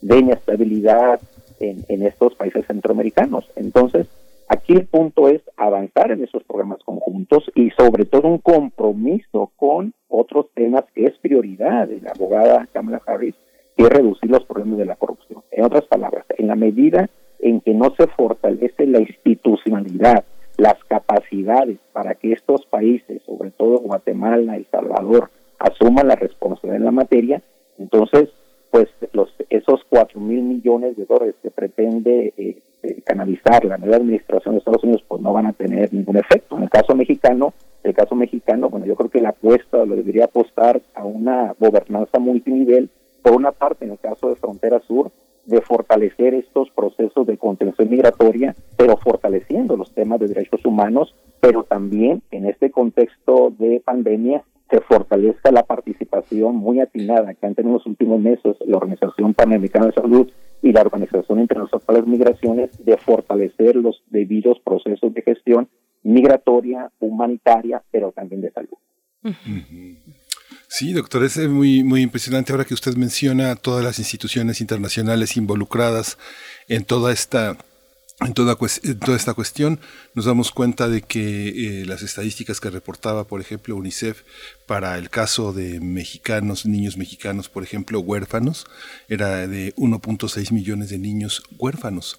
Eh, y están tratando de cerrar un registro en torno al tema de niños huérfanos a, causa del COVID y se está trabajando en esas cifras que todavía son, que no son exactas. Y lo mismo también con todos los niños y adolescentes reportados como desaparecidos que vienen desde 1970 en México. Eh, esta, esta visión nos obliga internacionalmente a marcar una especie, una, una, una regla bilateral en el caso de Estados Unidos frente a nuestros propios niños? Totalmente, por mi Ángel, es un tema de, de humanidad, es un tema de atender el debido proceso, es un tema que tiene que ver con atender las causas de los factores por los cuales estas comunidades muy vulnerables siguen inmigrando y sobre todo que estén estos procesos muy lamentables de que son víctimas de trata y lamentablemente quedan en situación de orfandad. De esa perspectiva, los, los, los procedimientos de cooperación internacional bilateral, pero sobre todo de lo que están haciendo y deberán hacer en este caso los, los DIF estatales, particularmente en esta nueva coyuntura, va a ser muy importante, particularmente en el marco, y como lo comentaban de manera pues este sombría las autoridades de Estados Unidos a través de, Alejandro Mayorkas, el secretario de Salud Nacional, se esperan para los próximos años pues los mayores flujos en la historia que ha recibido Estados Unidos. Simplemente el último dato que ustedes daban, es decir, estos cerca de 18.800 menores migrantes son los mayores detenciones en los últimos 15 años en la historia de los Estados Unidos. Por lo tanto, el tema de esta visión humanitaria, de atender el debido proceso y sobre todo aquí el tema es un tema muy delicado, que son las adopciones. Cuando esto suceda, pues debe darse de manera muy responsable, pero sobre todo atendiendo en este caso, pues, atendiendo y evitando posibles riesgos que se den en este caso de estos grupos muy vulnerables. En, la, en lo que tiene que ver con la integralidad de una estrategia, de una nueva estrategia como esta, la que plantea el gobierno de, el gobierno actual de los Estados Unidos, fortalecer los programas de apoyo, en fin, todo lo que nos ha comentado, doctor. Eh, cruzándolo con la, con la pandemia, el liderazgo de un país como Estados Unidos, un país productor de vacunas, eh, el liderazgo que tiene o que tendría tal vez que tener con países, con los países de origen de, de, las personas migrantes.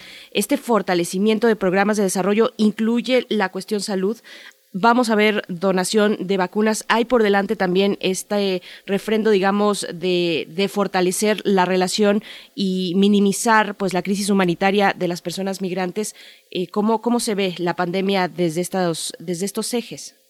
Mira, este es un tema muy importante, Berenice, que has planteado, porque pues estamos en un contexto de pandemia. Estados Unidos ha asumido un liderazgo en la materia de manera muy relevante ha dado una cantidad, tengo entendido que son dos o tres millones de vacunas a México precisamente en este contexto de colaboración bilateral.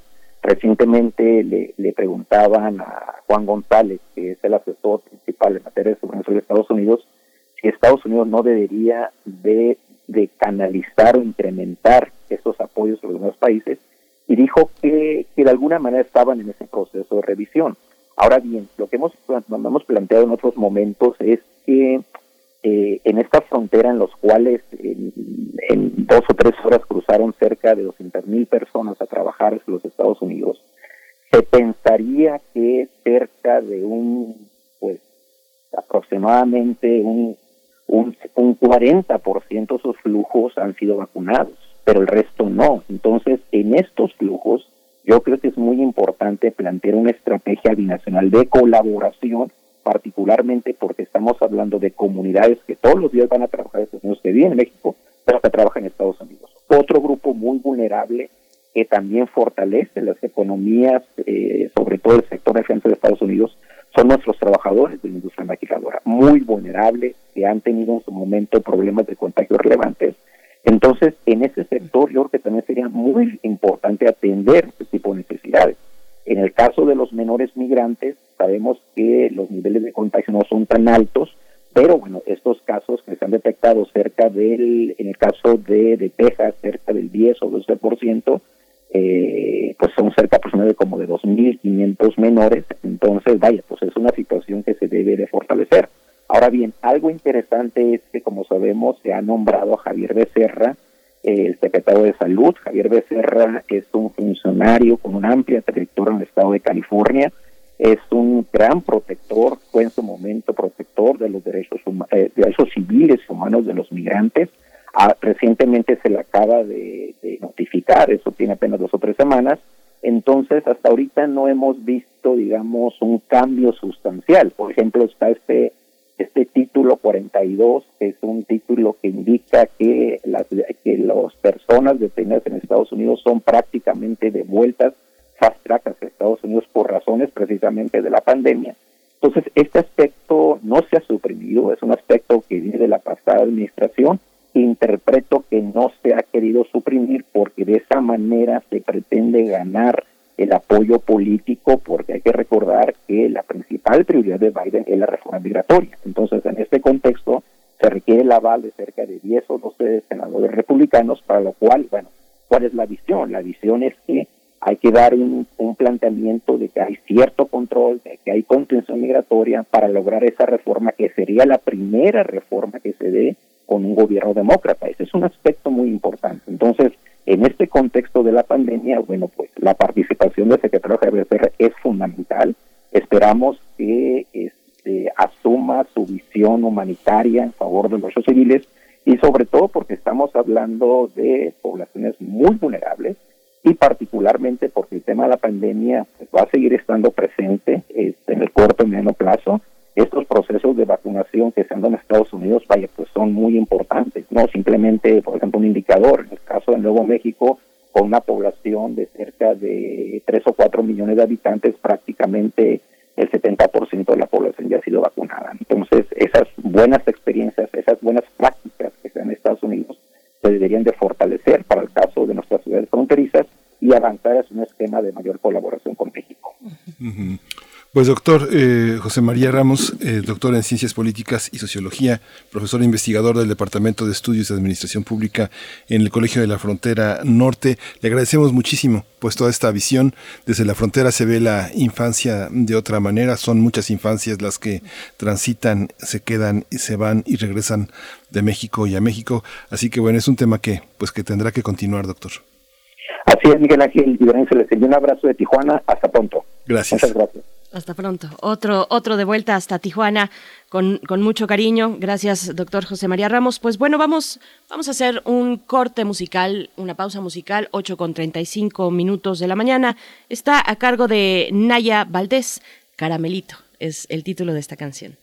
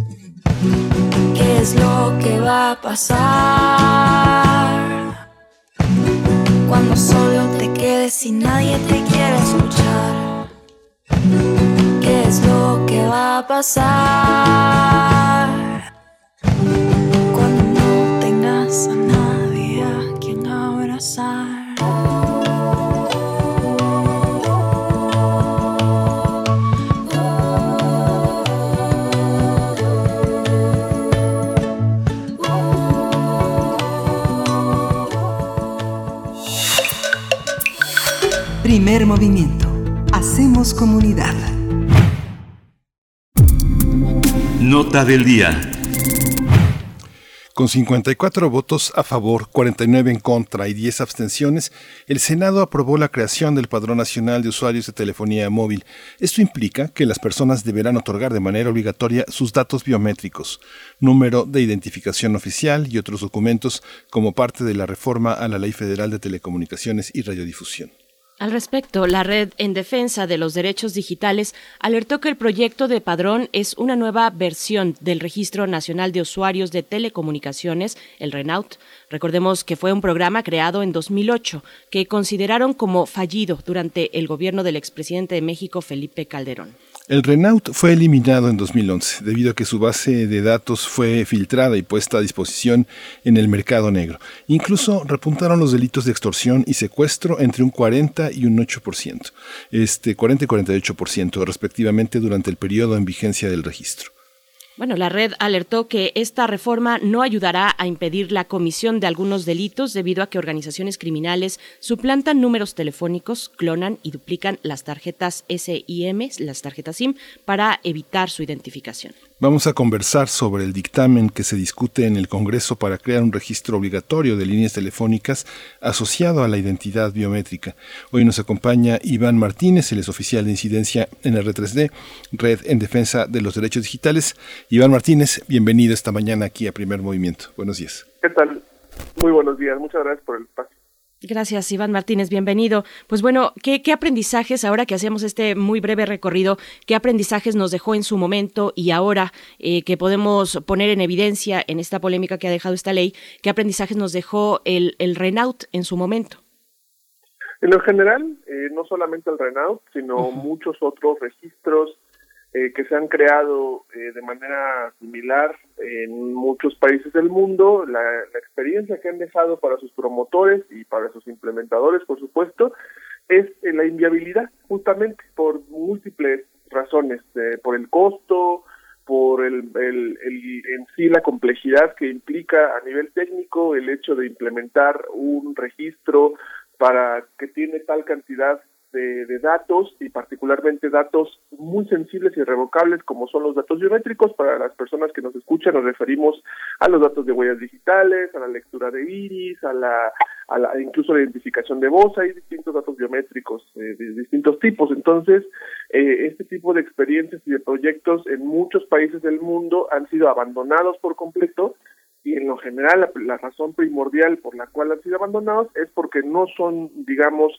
el gasto y el riesgo que implica tener una base de datos centralizada de esa naturaleza versus los resultados que esto arroja no no corresponden. Entonces, pues eso es lo que hemos aprendido en otros países del mundo y que las y los legisladores de nuestro país pues parece que ignoraron por completo.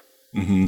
Iván, muchas veces eh, se dijo que en, el, la búsqueda de desaparecidos en México, que es enorme, se, eh, era tan difícil porque se carecía de datos biométricos.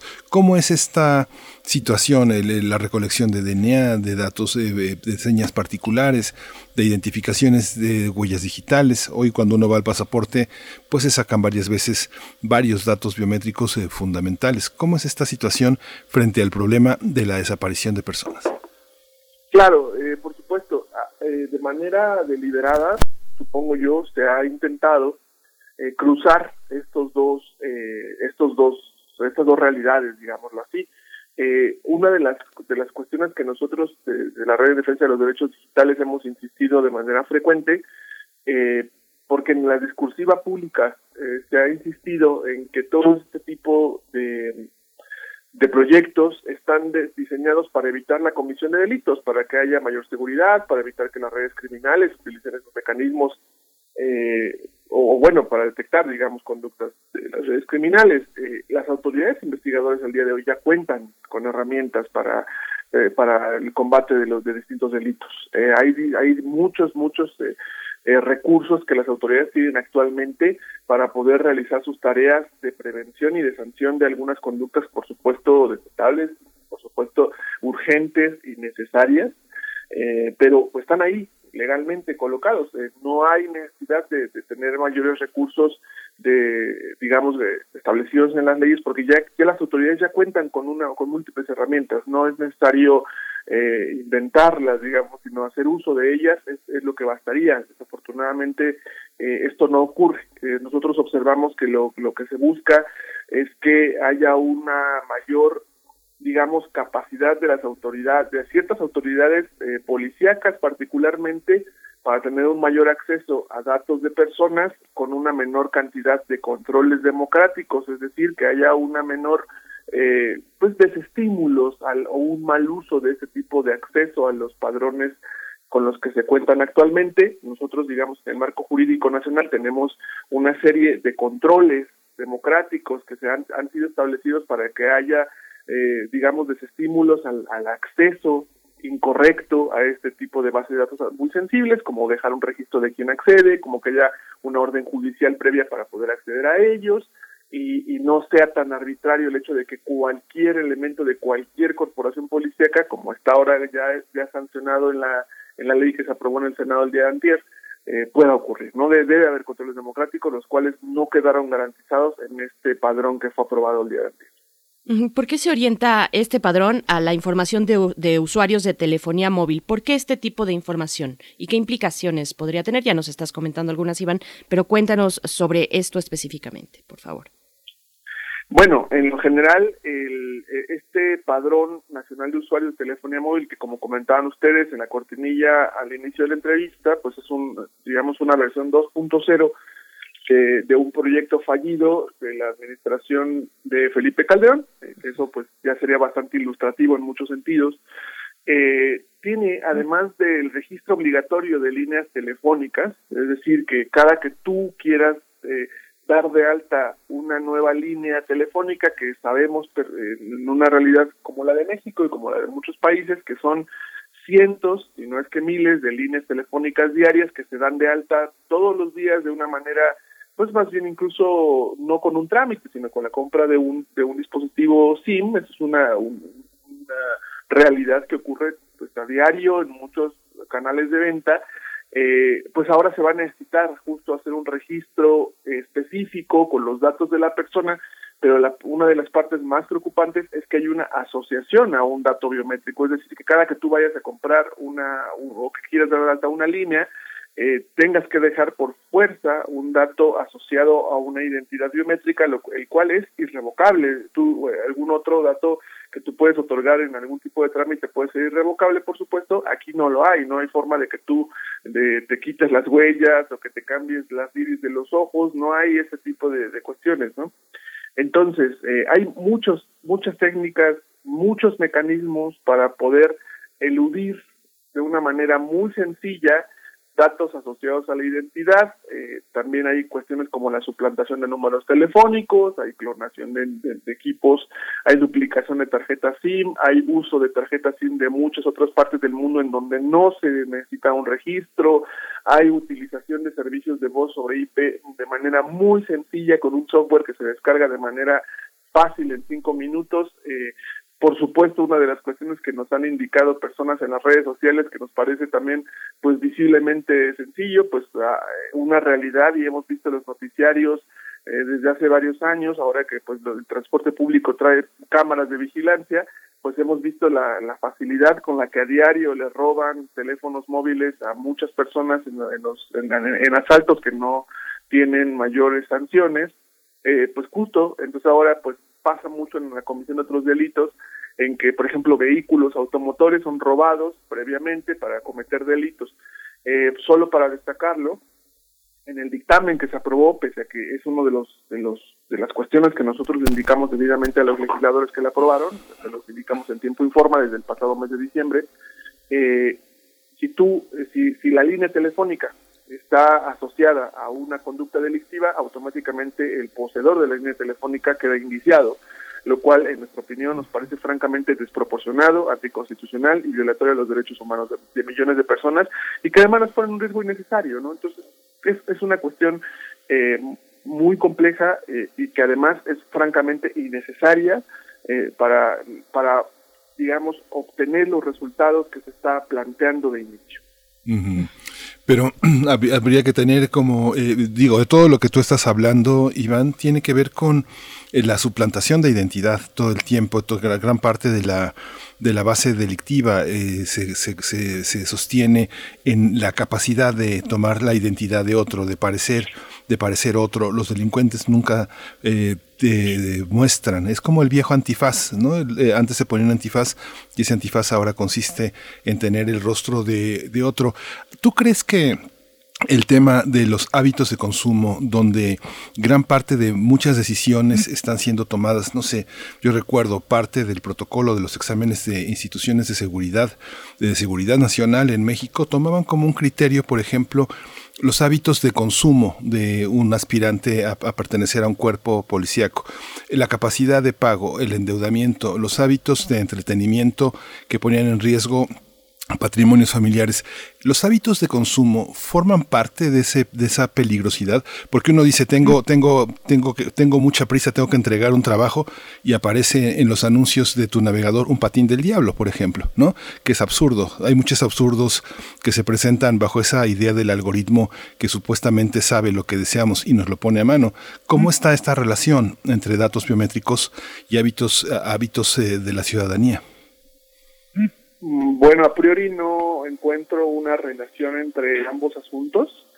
Eh, sí que hay cada vez una mayor, eh, un mayor desarrollo de tecnologías de seguimiento eh, a los hábitos de las personas, que son en sí uno de los recursos de mayor explotación económica eh, en, Internet. es una industria, digámoslo así, es una es un eh, rubro que tiene una explotación bastante alta y, frecuentemente con una, eh, una frecuencia y una persistencia de la cual no tienen conciencia la mayor parte de las personas que, que usamos Internet y plataformas y redes sociales. Eso es una realidad. De hecho, hace poco, hace un par de días, salió una nota que es eh, francamente alarmante en cuestión de privacidad, que es el uso de una nueva tecnología de seguimiento comercial que justamente eh, el conglomerado de Google está planteando como una cuestión a la privacidad, una alternativa a la privacidad, pero eh, para, para poder implementarla de manera correcta, pues ellos la, la,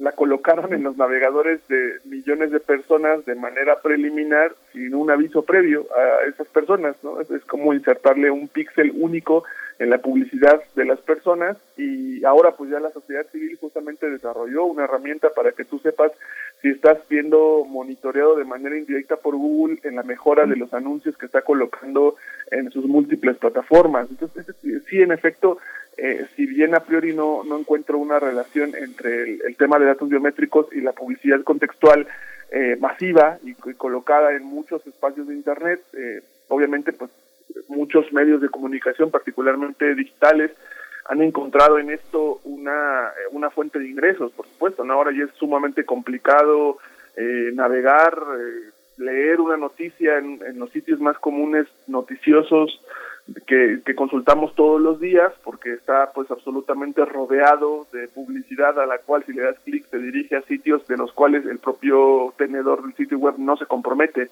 a que, a que haya una seguridad o incluso que esté asociado a, a, a, este medio de comunicación. pero sí, sí, obviamente pues, tiene que ver con otras cosas que, con los ingresos de los medios de comunicación y con la manera en que se administra la publicidad contextual.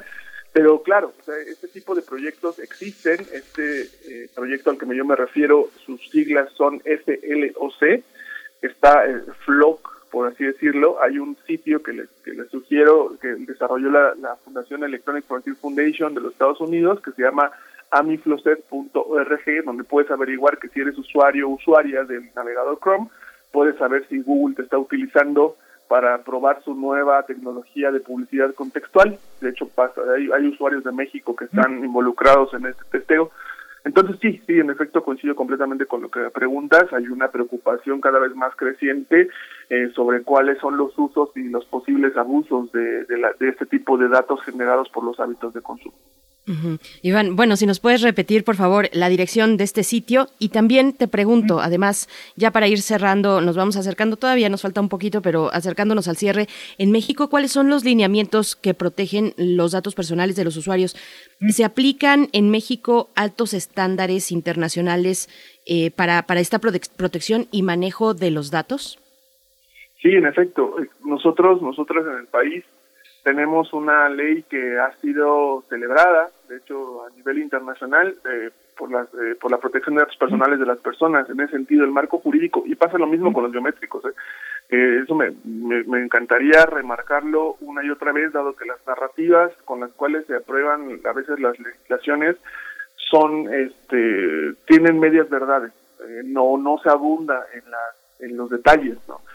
Eh, el marco jurídico existe y de hecho existe para muchas otras para muchas otras conductas y delitos que se cometen en el país. Eh, los marcos jurídicos no son el problema, el problema está en la aplicación de ese tipo de marcos jurídicos, pero la protección de datos personales en el país tiene un alto estándar eh, que cumple bastante con los estándares internacionales de protección y, y, esto es un aspecto positivo. El tema está en la aplicación de este tipo de marcos jurídicos. Ese, es el asunto de fondo. Este tema, este tema que se, que se resuelve en el legislativo, eh, ¿qué, otros elementos tiene que, que, tener? ¿Es, ¿Es, lo mismo? Eh, ¿qué, papel juegan las empresas de telefonía y en la asignación de estas tecnologías que se pueden adquirir con tanta facilidad a partir de las tarjetas SIM?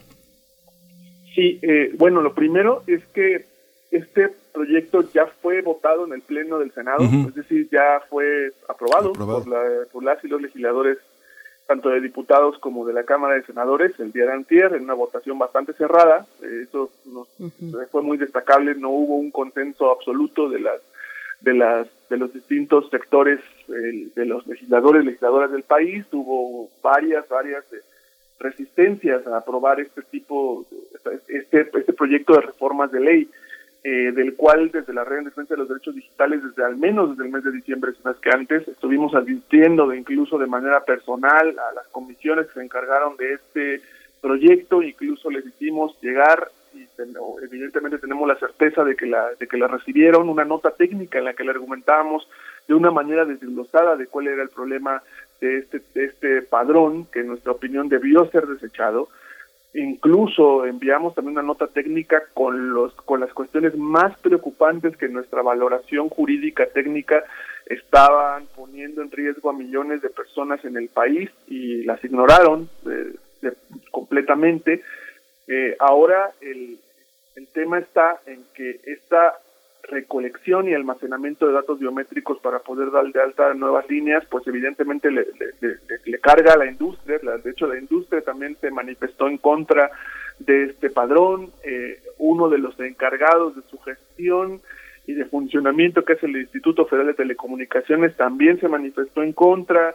Eh, miles de personas al día de hoy que ya saben de este padrón, pues también ya están manifestándose completamente en contra hay organismos internacionales de derechos humanos como la propia Relatoría para la Libertad de Expresión de las Naciones Unidas que ha advertido de manera repetida que la vinculación de una tarjeta SIM a la identidad de una persona vulnera de una manera grave algunos derechos como la libertad de expresión, como la privacidad, hasta incluso la propia integridad de las personas al hacerlas fácilmente localizables. Es decir, evidencia no le faltó al Senado, de evidencia no le faltó a la Cámara de Diputados, le hicimos llegar en su momento nuestras preocupaciones, las cuales fueron francamente ignoradas.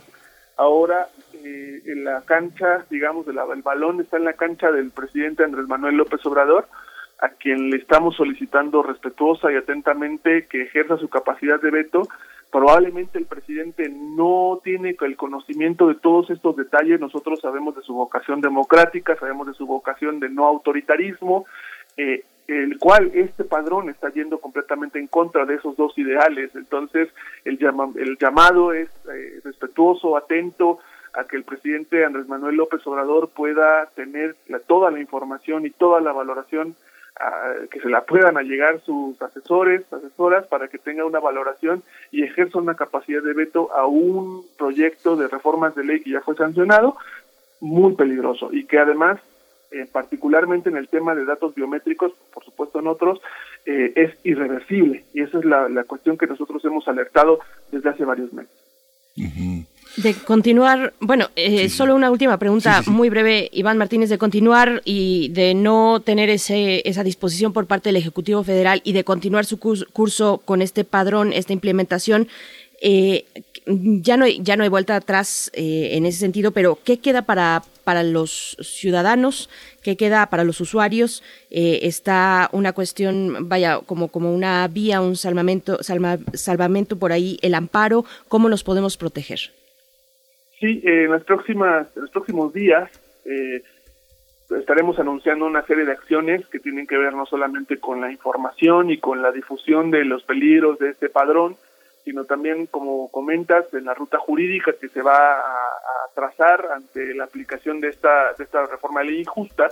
Y, por supuesto, eh, ya hay también algunas voces en contra del proyecto y que, y que también están ya pues prefigurando su fracaso, eh, particularmente por su carácter anticonstitucional. Eh, algunos de los esta característica, insisto, nosotros, nosotros desde R3D ya se la habíamos señalado particularmente a varios senadores y senadoras que se interesaban mucho en el tema de todas las facciones políticas, supieron de, esta característica anticonstitucional que tiene este proyecto de reformas de ley eh, y, la, y, ese mismo carácter ya ha sido visto por incluso algunos miembros, exmiembros de la Corte Mexicana, ya por ahí varios eh, juristas, varios juristas ya se han manifestado en redes sociales preliminarmente en contra y también han anunciado su, su fracaso en, en, el proceso jurídico que viene a continuación. Entonces tenemos mucha confianza, tenemos mucha confianza en que los procesos pueden ser exitosos, pero eh, pues si ustedes nos hacen el enorme favor, ya les estaremos tocando la puerta eh, de que pues les anunciaremos cuáles son estas acciones y también a toda la ciudadanía que está interesada por supuesto, resistir ante esta este padrón autoritario y violatorio de derechos humanos, les haremos llegar toda la información para que puedan hacerlo de una manera legal, eh, de una manera efectiva y, por supuesto, eh, pues manifestando que hay muchas personas que están en contra, hay muchísimas personas que se manifiestan, eh, por supuesto porque comprenden el, carácter peligroso de este padrón en su funcionamiento y que por supuesto se, eh, también a, la par de los esfuerzos de la sociedad civil y de, muchas personas que se han manifestado en contra, pues también hagan lo propio para poder rechazar este proyecto. Sí, claro que cuentas, claro que cuentas con el espacio. Iván Martínez, estaremos eh, dándole seguimiento a todo esto que comentas. Iván Martínez, oficial de incidencia en R3D, Red en Defensa de los Derechos Digitales. Muchas gracias por esta claridad y esta y este y este llamado tan reconciliatorio y de tanta exigencia crítica. Gracias, Iván. Muchísimas gracias, que tengan muy buen día. Gracias. Hasta pronto, muy buen día. Bueno, pues ahí están también las redes sociales de la R3D, arroba R3DMX, si ustedes desean eh, pues acercarse más a estos temas. Recién publicaron una investigación, que es una investigación del país, que reveló, dice así eh, en las redes sociales de la R3D, reveló que la Fiscalía General de la República de México espió ilegalmente a personas con Geometrics en 2019 y adquirió un sistema capaz de espiar a todas las personas usuarias de Internet en México. Bueno, eh, ellos en la R3D hacen una entrega eh, para, para el conocimiento, para la divulgación de esto que originalmente es una investigación de El País. Así es que, bueno, con esto nos vamos a despedir de la radio Nicolaita. Hasta el día de mañana. Disfruten mucho este día jueves 15 de abril. Nos vamos al corte y volvemos. Síguenos en redes sociales. Encuéntranos en Facebook como Primer Movimiento y en Twitter como arroba PMovimiento. Hagamos comunidad.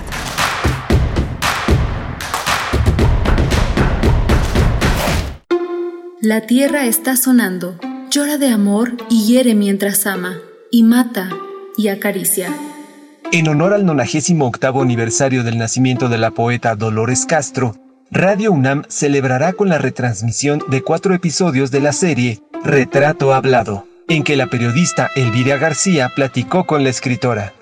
Del 12 al 15 de abril a las 11 horas, por el 96.1 de FM y por el 860 de AM. Radio UNAM. Experiencia sonora. En el PRI queremos que México crezca, que las mujeres vivan seguras, que los jóvenes sigan estudiando, que las y los mexicanos tengan salud, medicamentos y estabilidad. En el PRI trabajamos por las mujeres, por los jóvenes, por los estudiantes, por los adultos mayores, por las familias de México. PRI, el Partido de México. Con Morena, las grandes decisiones del país las toma la gente. El pueblo guía nuestro proyecto de transformación. Hoy su voz suena más fuerte que nunca. El pueblo participa en la construcción del destino de México. Este movimiento es suyo. El pueblo elige a sus representantes y el destino de los proyectos y recursos de la nación que son suyos también. Nosotros respetamos la voluntad popular. Con Morena, el pueblo manda. Morena, la esperanza de México. En este periodo electoral, la Fiscalía General de Justicia del Estado de México, a través de la Fiscalía Especializada en Materia de Delitos Electorales, te brinda atención en caso de ser testigo o víctima de un delito electoral. Ofrecerte dinero a cambio de tu voto, recoger tu credencial para votar, condicionar tu voto mediante cualquier presión o amenaza, son solo algunos de ellos. Infórmate. Cualquier anomalía, repórtala al 01800 7028 770 en nuestras redes sociales o en la aplicación móvil FGJ Domex, disponible de manera gratuita. Calme Cali, Mimagoshko, Makta Shuruk, Tetzaduk, FM, Yatpushebu Pushkoxpe, Radio Nam. Calme Cali. Calme Cali. Quinta temporada. Todos los jueves a las 10 horas por el 96.1 de FM. Retransmisión, domingos 15.30 horas. Radio UNAM. Experiencia sonora. ¿Dónde la dejé? Justo ahora que son las elecciones más grandes de la historia y que como la mayoría decidí salir a votar. ¿Dónde la dejé? ¿Ma? Ay, hija, extravié mi INE y no sé qué hacer. Tranquila, aún estás a tiempo de sacar una reimpresión idéntica. Es muy sencillo. Puedes hacerlo hasta el 25 de mayo. ¡Qué alivio! ¡Mi cubrebocas! ¿Ma? Voy por mi reimpresión y el 6 de junio voto. Tienes hasta el 25 de mayo. El 6 de junio, el voto sale y vale. INE. Mientras México colapsa, los oportunistas y corruptos de Morena solo quieren mantener el poder. No entiende la importancia de apoyar a los estudiantes. No quiere impulsar a los deportistas que nos representan con esfuerzo. Para ellos, la investigación y la ciencia es una pérdida de tiempo. Y proteger el arte no les interesa. No permitas que sigan colapsándolo todo. Morena es una desgracia para México. Candidatos a diputados federales postulados por el PRI. Hugo Eric Flores Cervantes, presidente nacional del PES. La humanidad ha creado un mundo donde casi todo es desechable, usar y tirar sin remordimiento. Pero inclusive la vida, la vida no se tira. La vida se respeta, se cuida y se protege. La vida es el más importante de todos los derechos. Por la vida y la familia decimos no al aborto. PES, Partido Encuentro Solidario. Las comunidades indígenas germinan conocimiento, maravilla y tradición. Son el México profundo, el presente donde hilan un collar de flores. Xochicóscat, collar de flores, con Mardonio Carballo, lunes 10 de la mañana por Radio UNAM. Experiencia sonora.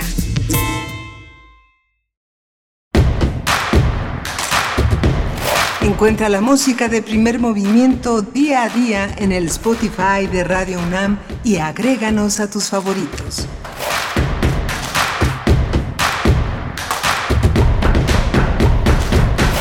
Ya volvimos, estamos en primer movimiento, el espacio matutino de Radio UNAM.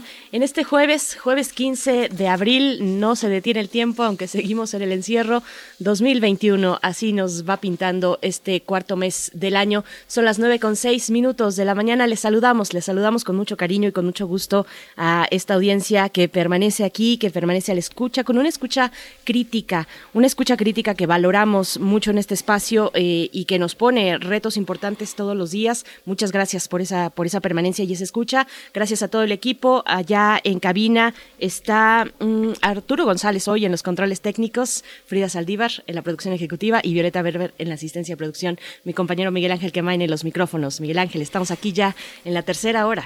En la tercera hora como agua. Eh, eh, gracias por su, por su escucha, gracias por sus comentarios. Estamos eh, en una hora en la que están la poesía necesaria y los mundos posibles que el doctor Alberto Betancourt hoy tratará el tema de la voracidad minera del capital, la mirada de Violeta Núñez en todas estas intervenciones. Alberto Betancourt ha puesto en, evidencia la necesidad de repensar, de cómo decolonizar el imaginario, cómo atender a las cuestiones primordiales de la tierra y en esta entrega a la voracidad minera es una vez más un llamado crítico, una apuesta una puesta sobre la mesa de un tema que es eh, imprescindible, que ya tratamos esta semana y que ahora en la voz de Alberto Betancourt alcanza una, una dimensión de análisis distinta, de medios, de protagonistas muy importante. Vamos a tener también a Alicia Vargas Ayala con el tema de la infancia, ya lo tratamos ahora eh, hace unos, unos minutos, la niñez en procesos de reclutamiento armado en México será el tema de Alicia ah, Vargas Ayala, una, una de las facetas de la de los tránsitos dolorosos de las infancias en Latinoamérica.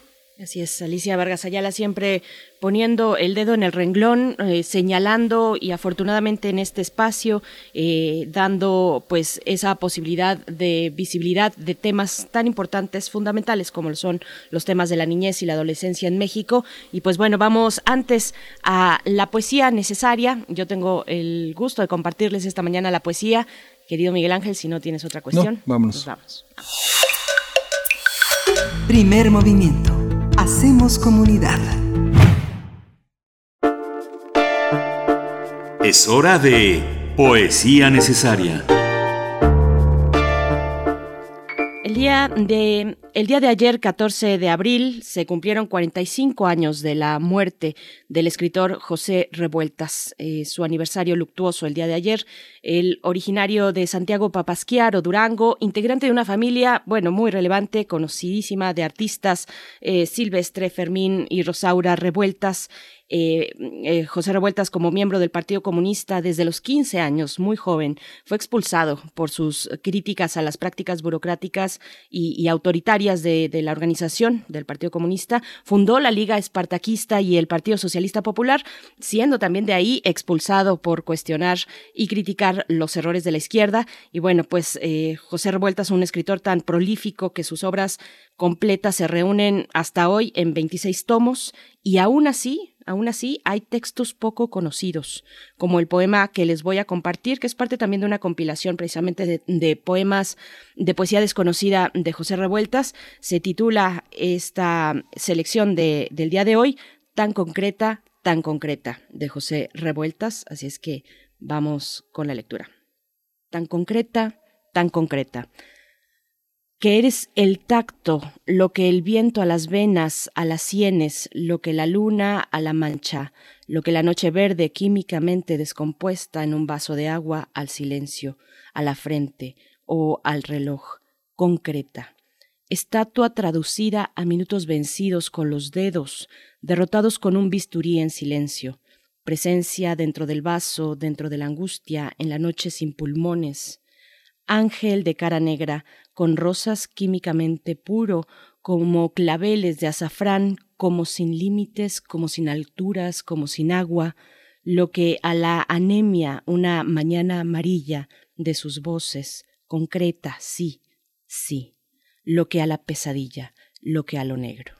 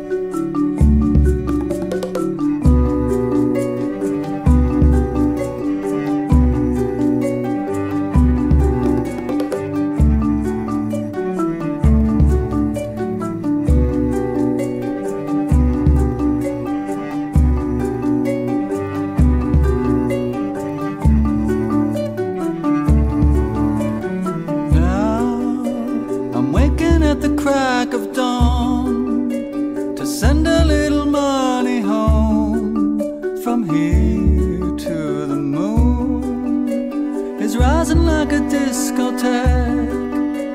And now my bags are down and packed for traveling. Looking at happiness, keeping my flavor fresh. Nobody knows, I guess, how far I'll go.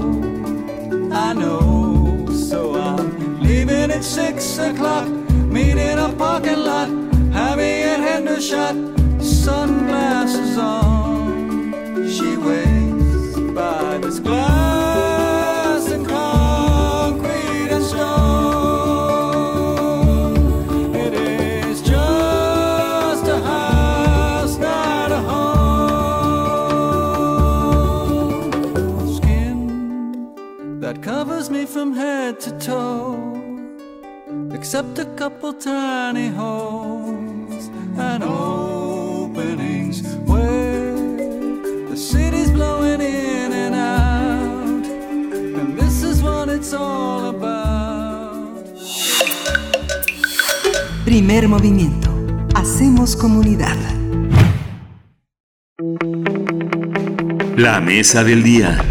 Nos acompaña ya en este jueves en la mesa de Mundos Posibles Alberto Betancourt, doctor en Historia, profesor de la Facultad de Filosofía y Letras, como cada jueves para dar eh, apertura a posibilidades, a caminos distintos que están ahí, pero que a veces no los vemos, pero que son posibles, por supuesto, y que tienen mucha fuerza detrás. Doctor Alberto Betancourt, ¿cómo estás? Berenice, buenos días, muchas gracias por tus palabras. Buenos días, Miguel Ángel. Hola, Alberto. Un saludo a todos nuestros amigos que nos hacen el honor de escucharnos. Gracias, doctor Alberto Betancourt. La voracidad minera del capital, la mirada de Violeta Núñez. Cuéntanos, por favor. Sí, Berenice. Pues eh, quisiera yo abordar un tema que es eh, crucial, que se encuentra en el corazón de lo que es eh, la época en la que estamos viviendo. el capital es insaciable, necesita subsumirlo todo para alimentarlo, para alimentarse, engulle la tierra, el mar, el trabajo, las vidas, el territorio, y si algo o alguien se le opone, lo hace a un lado con una violencia brutal. El capitalismo hubo un tiempo que tenía alma de acero, ahora ha aumentado el espectro de las de los metales que utiliza, pero sigue teniendo un alma de metal y quienes se le resisten, desde mi punto de vista, relumbran ética y estéticamente. Son comunidades y personas amantes de la vida que se niegan a que la vida misma sea convertida en mercancía, a que el ser humano se cosifique. En ese contexto, pues yo quisiera hoy hablar del el trabajo que ha realizado una amiga, una investigadora, la doctora Violeta Núñez, quien ha lanzado una mirada penetrante a los temas de la necropolítica y la subsunción al capital, al tema de la minería marina, a las encrucijadas de la 4T respecto a la minería, tanto sus eh, acciones muy positivas históricas como eh, temas pendientes o contradicciones y la resistencia de las comunidades a los proyectos de muerte y su resplandeciente defensa de la vida que lamentablemente en la mayoría de los casos pues se enfrentan a un monstruo con un poder extraordinario que vuelve muy difícil su lucha pero que afortunadamente y de eso quisiéramos hablar hoy pues existen casos quizá aislados eh, seguramente minoritarios pero muy importantes retomaría el término de resplandecientes, que demuestran que las victorias frente al capital minero son posibles. Entonces, Berenice, Miguel Ángel, si les parece bien, me gustaría pues iniciar con el tema de este concepto que hemos mencionado en varias ocasiones en Mundos Posibles y que forma parte muy importante del cuerpo teórico de Marx, la subsunción al capital. Claro que sí. Doctor Betancourt, te escuchamos. Gracias, Berenice. En su artículo Necropolítica y Recursos Naturales, que publicó eh, Violeta Núñez en el portal de Rompeviento el 25 de marzo de este año, la autora nos recuerda que en 1863 Marx escribió en un borrador, el sexto inédito de El Capital, el concepto de subsunción, retomado críticamente de Hegel, para referirse al hecho de que el proceso de trabajo queda sometido al, al capital, lo particular a lo universal. Y pues aquí Violeta retoma este concepto en el que Marx explica que el capital necesita subsumir, podríamos decir, incluir, someter el trabajo, la tierra, el mar, el territorio. El capital engulle al trabajo y lo subordina a su lógica y trata de subordinar a su racionalidad, entre comillas, todo lo que toca. Este sometimiento históricamente ha sido muy violento el capital incorpora a su cuerpo productivo al trabajo y a la naturaleza. Y es en ese contexto en el que se ubica un sector particular del capital, el capital minero, que ahora pues se ve cuya, cuya eh, voracidad se ve atizada por una serie de factores, por ejemplo, la revolución tecnológica, la introducción del microprocesador y el cambio en la naturaleza del Estado, que han propiciado un incremento de la demanda de ciertos metales y la entrega de terrenos antiguamente bajo protección estatal al capital. En esa misma lista de factores que están contribuyendo a lo que podríamos llamar una nueva fiebre de los metales, una fiebre del oro, pero también una fiebre del litio, se encuentra también la necesidad de agilizar procesos productivos, disminuir costos, factores que han incrementado la violencia contra las personas y la tierra en los territorios de extracción. Y pues aquí viene una serie de elementos de cambios que a mí me impresionan mucho, las minas hiperprofundas. Estaba yo averiguando esto, un pequeñísimo, paréntesis, eh, al trabajo de, de, Violeta Núñez, estaba yo averiguando, por ejemplo, que la mina Mponeng de la empresa Anglo Gold Ashanti en Sudáfrica tiene 3.9 kilómetros de profundidad. Eh, recupero el texto, el, la paráfrasis, digamos, la glosa del texto de Violeta, pues existen otros factores que están contribuyendo a la intensificación de la avidez de la minería, la explotación a cielo abierto, usando explosivos contaminantes, la extracción de gas esquisto y dragado de fondos marinos, y sobre todo, y esto es algo que pues forma parte de la cultura, nos recuerda eso que decía Bolívar Echeverría en el sentido de que la cultura no está en la periferia de la producción, no es una superestructura que se coloca como una cereza hasta arriba del pastel, sino que la cultura está en el epicentro mismo, en el corazón, en el alma de la producción, pues una serie de factores como la demanda de computadoras, celulares, pantallas de plasma y autos, que han incrementado notablemente la demanda de varios minerales. En ese sentido, pues ya tenemos una, una creciente demanda de metales que está intensificando la voracidad del capital minero. Y pues si a ello le sumamos la financiarización de los territorios que tiende a inflar el valor de las empresas que poseen, aunque sea formalmente, estos territorios y permite la creación de capital ficticio, pues lo que tenemos es que hay una creciente demanda de minerales que de acuerdo al Banco Mundial, en un documento citado por el texto al que he hecho referencia de Violeta Núñez, lo voy a, leer ahora sí textualmente, la producción de minerales como el grafito, el litio, el cobalto, podría experimentar un aumento de casi un 500% de aquí al año 2050. Termino la cita. Esto querría decir que para el año 2040, si continúan los actuales ritmos de producción y la intensificación de las tecnologías, en ese año se extraerá la misma cantidad de oro que en toda la colonia. Es decir, que en 2040, por poner un ejemplo, estaríamos ante un fenómeno de extracción del metal del subsuelo equiparable al que se realizó durante toda la colonia española. Como verán, eh, Berenice Miguel Ángel, pues me parece que lo que nos plantea Violeta son temas realmente muy acuciantes. Por supuesto. A mí lo que me sorprende, Alberto, es que yo no, no logro entender qué hay detrás de que ¿Por qué, se, ¿Por qué se tiene que sostener esta actividad y por qué se tienen que respetar esos convenios de, tan largo tiempo para, para las mineras que están eh, en, este, en este momento explotando los recursos del país? Este, ¿Qué es lo que hay detrás? ¿Qué es lo que no se logra eh, entender de por qué el presidente dijo no habrá más contratos, no habrá más concesiones, pero los que están no se, no se pueden parar, son, son verdaderamente indeseables, nocivos, ¿no? Este es un tema muy importante el que el que refieres. Yo yo lo dividiría, digamos, en dos partes. Una en un sentido, pues voy a decir así, político libidinal, en términos del deseo, la avaricia, la manera en la que el capitalismo organiza la energía social en términos internacionales, digamos, en, en el ámbito global.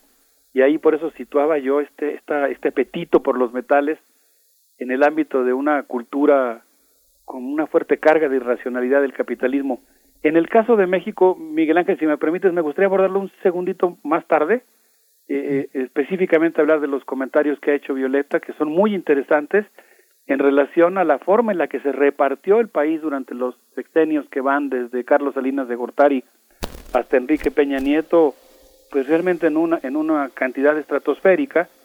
Eh, en otro trabajo de Violeta sobre el territorio mexicano, sobre la ley minera, pues ella nos habla de cómo el territorio mexicano se puso, eh, digamos, a precio de ganga, ¿no? Para usar un término minero, se, se dispuso de una manera muy barata. Al terminar el sexenio de Carlos Salinas de Gortari se habían concesionado dos millones de hectáreas a empresas mineras y al acabar el gobierno de Enrique Peña Nieto eran 100 millones de hectáreas.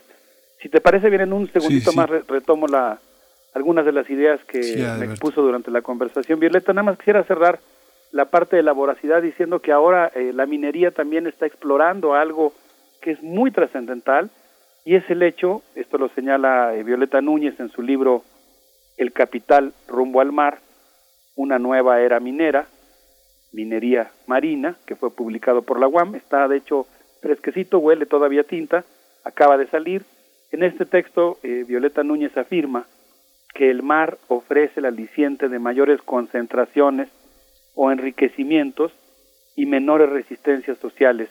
Existen alrededor de 5.500 millones de toneladas de cobre, níquel, cobalto, oro, plata, zinc y manganeso, y pues estos enriquecimientos de los yacimientos marinos eh, que anuncian los geólogos, o cuya prospección hacen los geólogos, ha impulsado la construcción de naves casi, diría yo, mitológicas, jugando un poco como Alvin, manejada por el Woods Hole Oceanographic Institution, que ha explorado hasta 4.500 metros de profundidad y toda una serie de vehículos operados remotos que también ayudan a explorar el fondo marino. Y aquí hay un tema muy importante que me gustaría dejar planteado, aunque sea, eh, antes de entrar al tema de, lo, de la cuestión en México. Según la Declaración de Principios que regula los fondos marinos y oceánicos y el subsuelo fuera de los límites de la, jurisdicción nacional de los mares, es un documento signado en 1970, se considera que los yacimientos marinos deberán beneficiar a toda la humanidad y según la reglamentación actual solo se permite la prospección de, eh, de estos territorios, de estos yacimientos, eh, actualmente se han otorgado permisos de exploración en varias zonas, por ejemplo, Clarion Clipperton, que está ubicada entre México y Hawái, que está es pletórica de nódulos de manganeso como cobre, níquel y cobalto. Ya hay una iniciativa que está ya elaborada un borrador, esto es muy peligroso, que pretende que la oficina eh, de, de fondos marinos de la Organización de Naciones Unidas, la Autoridad Internacional de los Fondos Marinos, autorice también la, la explotación de los fondos. Esto pues sería realmente dramático porque implicaría que ahora el capital, en este afán por devorarlo todo, se instalaría en los fondos oceánicos y tendríamos en los próximos años una notable expansión de minas en los mares eh, internacionales. Ya hay explotación marina, pero actualmente se practica en las zonas de mar patrimonial de los países. Y por eso Violeta Núñez en su libro y en la conversación que tuvimos a lo largo de la semana me insistía mucho en un tema que es muy importante, la idea de que México forma parte de esta Autoridad Internacional de Fondos Marinos y es muy importante que se oponga al hecho de que se autorice, como eventualmente se prevé en el curso del próximo año, los próximos dos años, eh, la explotación de los yacimientos marinos.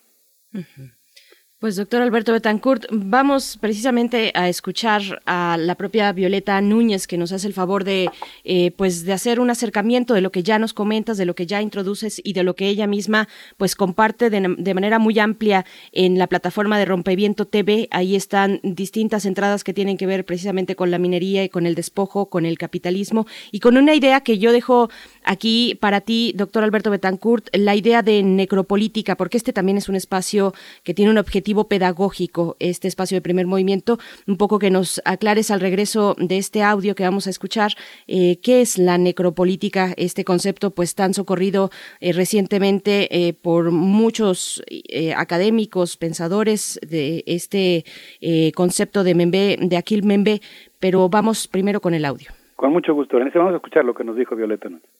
Hola, muy buenos días compañeros y compañeras de Radio UNAM. Les envío un saludo con todo el corazón. Mi nombre es Violeta Núñez, soy profesora e investigadora de la Universidad Autónoma Metropolitana, Unidad Xochimilco. Quiero agradecer muchísimo este espacio a Mundos Posibles, a Alberto Betancourt, por este honor que tengo de que estemos hablando sobre parte del trabajo que hemos elaborado en torno a la minería en general y a la minería marina en particular. Le agradezco muchísimo el espacio y bueno, quisiera compartirles un texto que hemos elaborado breve sobre la minería marina que bueno, es un intento, no, no bien logrado, pero un intento al fin de un poema de lo que significa la minería del siglo XXI. La hemos denominado la mar mina del siglo XXI. Pasan los días, los años, las vidas y sigue siendo acechada. Nada ni nadie los detiene.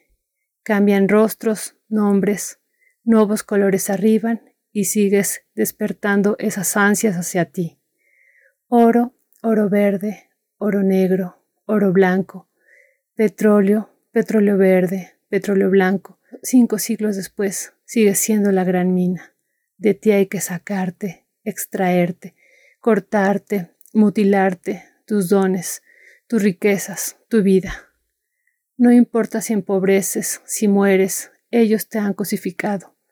Comprarte, venderte, despojarte es su interés y no pararán. A ti, Madre Tierra, incorporarán a la mar, mina del siglo XXI. Y sabiendo que tu muerte será su muerte, nuestra muerte, aún así, nada ni nadie los detiene, ni su propia muerte. Fin.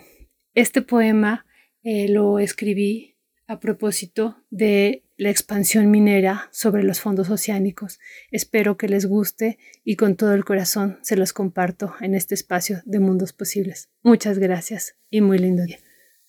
Muchas gracias a Violeta Núñez por, por esta generosidad, por enviarnos este poema de su autoría, por eh, pues darnos este, esta posibilidad de hablar de su trabajo, un trabajo que refleja pues algo fundamental. Cuando hablamos de minería o hablar de minería nos coloca en una especie de regresión constante, en una eh, cima empinada mm, de temas que ya eran escandalosos hace años y que siguen ahí siendo debatidos, doctor Alberto Betancourt. Sí, Berenice, cuántas, bueno, que, cuántos sentimientos, ¿no? Se, se experimentan en el cuerpo cuando uno piensa en esta expansión del capital que podría ahora incrementar las, las minas marinas que ya existen en el mar patrimonial de los países, en las zonas económicas de uso exclusivo de los mares de los países, a las a los fondos marinos de las zonas internacionales, algo que, que tenemos que impedir si queremos evitar la destrucción de esta preciosa rugosidad submarina que, que, es una continuación de la terrestre, ahí hay montañas, hay abismos, hay selvas de corales. Eh, si queremos evitar su destrucción, pues tenemos que frenar esta voracidad, eh, pues que está relacionada justamente con estos proyectos de muerte, ¿no? Con esta especie de, de pulsión de muerte inmediatista que es capaz de destruir algo para obtener una ganancia inmediata, aunque eso signifique destruir la vida. Eh, retomando la, preocupación, pues trascendental que tenemos los mexicanos en relación a la forma en la que se concesionó el territorio a las empresas mineras en México, pues eh, la verdad es que se me ocurrió esta metáfora de que el territorio mexicano fue ofrecido a precio de ganga cuando leyendo el trabajo de Violeta Núñez, a quien por supuesto le agradecemos mucho su colaboración en Mundos Posibles, encontraba yo que eh, la apertura para la entrega de estas concesiones para que llegaran a un nivel tan, tan extenso, la hizo la reforma al artículo 27 constitucional impulsada por Carlos Salinas de Gortari, que dio lugar además a tres leyes secundarias, la de la tierra, la de aguas nacionales y la de minería, que auspiciaron la venta de suelo mexicano, insisto, a precio de ganga. Debo decir que, por ejemplo, en lugar de ponerle un porcentaje a las ganancias que obtienen las mineras, grabarlas para que eso garantizara también ingresos al Estado mexicano, lo que ocurrió fue que se vendieron las hectáreas eh, mexicanas entre 17 y 200 pesos. Es, eh, dice Violeta Núñez, un verdadero ejemplo de la, de la crematística, de la avaricia, ¿no? del afán por la riqueza en sí misma, eh, de la que hablaba Aristóteles. con el nuevo gobierno, estoy ahora pegándome al, al análisis que hace Violeta, Sí ha habido un cambio, nos dice ella, eh, y menciona varias cuestiones, me, las mencionó en una conversación telefónica. No se han entregado nuevas concesiones, eso es un tema muy importante, se canceló la mina Los Cardones, solamente una de las 24 mil existentes, pero pues como quiera que sea se mandó un mensaje de moderación, digamos, a las, al resto de las empresas mineras el presidente llamó a las empresas mineras canadienses a pagar los impuestos que adeudan. No se declaró la minería como una actividad prioritaria en los planes nacionales de desarrollo y se eliminó la subsecretaría de, minería. Son victorias eh, muy importantes, no podemos menospreciarlas, aunque pues ambos coincidíamos en la conversación en que son insuficientes. Yo le insistía un poco en que yo siento que pues sí se le está dando un peso importante a la, a la industria minera a pesar de estas victorias reales que ella menciona y que creo que es muy importante tener en cuenta. Y entonces ella complementó también con algunas preocupaciones, afirmando que, pues no sé, por ejemplo, el primer subsecretario, cuando todavía existía la subsecretaría de, de minería, Francisco Quiroga, había sido gerente de la empresa Villacero, ahora ya, ya se fue de embajador, y mencionaba, por ejemplo, el caso de litio, ¿no? La empresa china Ganfeng Lithium, principal productora de litio en el mundo, estaba yo averiguando y me enteré que es proveedora de la quinta parte de litio que requiere la empresa Tesla, eh, que tiene la mejor tecnología para extraer este material en salmuera, en roca y en arcilla. Ahora pues ya se instaló en Sonora, se asoció con la empresa Bacanora Lithium, de tal manera que aunque no se han entregado nuevas concesiones, digamos que sobre las concesiones ya existentes sí hay proyectos que intensifican eh, el extractivismo. Eh, entonces, pues bueno, cancelar una sola concesión es importante, pero en cierto sentido no es nada. Y pues eh, coincidiría contigo, Miguel Ángel, en el sentido que hay mucho que hacer en este terreno. Hay muchas comunidades que han sufrido, pues, por esta actividad minera. Precisamente, y, pensar, eh, eh, ya acercándonos un poco cada vez más al cierre, en los que resisten, en las comunidades que ahí habitan, que habitan territorios eh, que tienen este tipo de explotación y que se convierten en territorios pues de, de muerte, mm, territorios arrasados, doctor. Así es.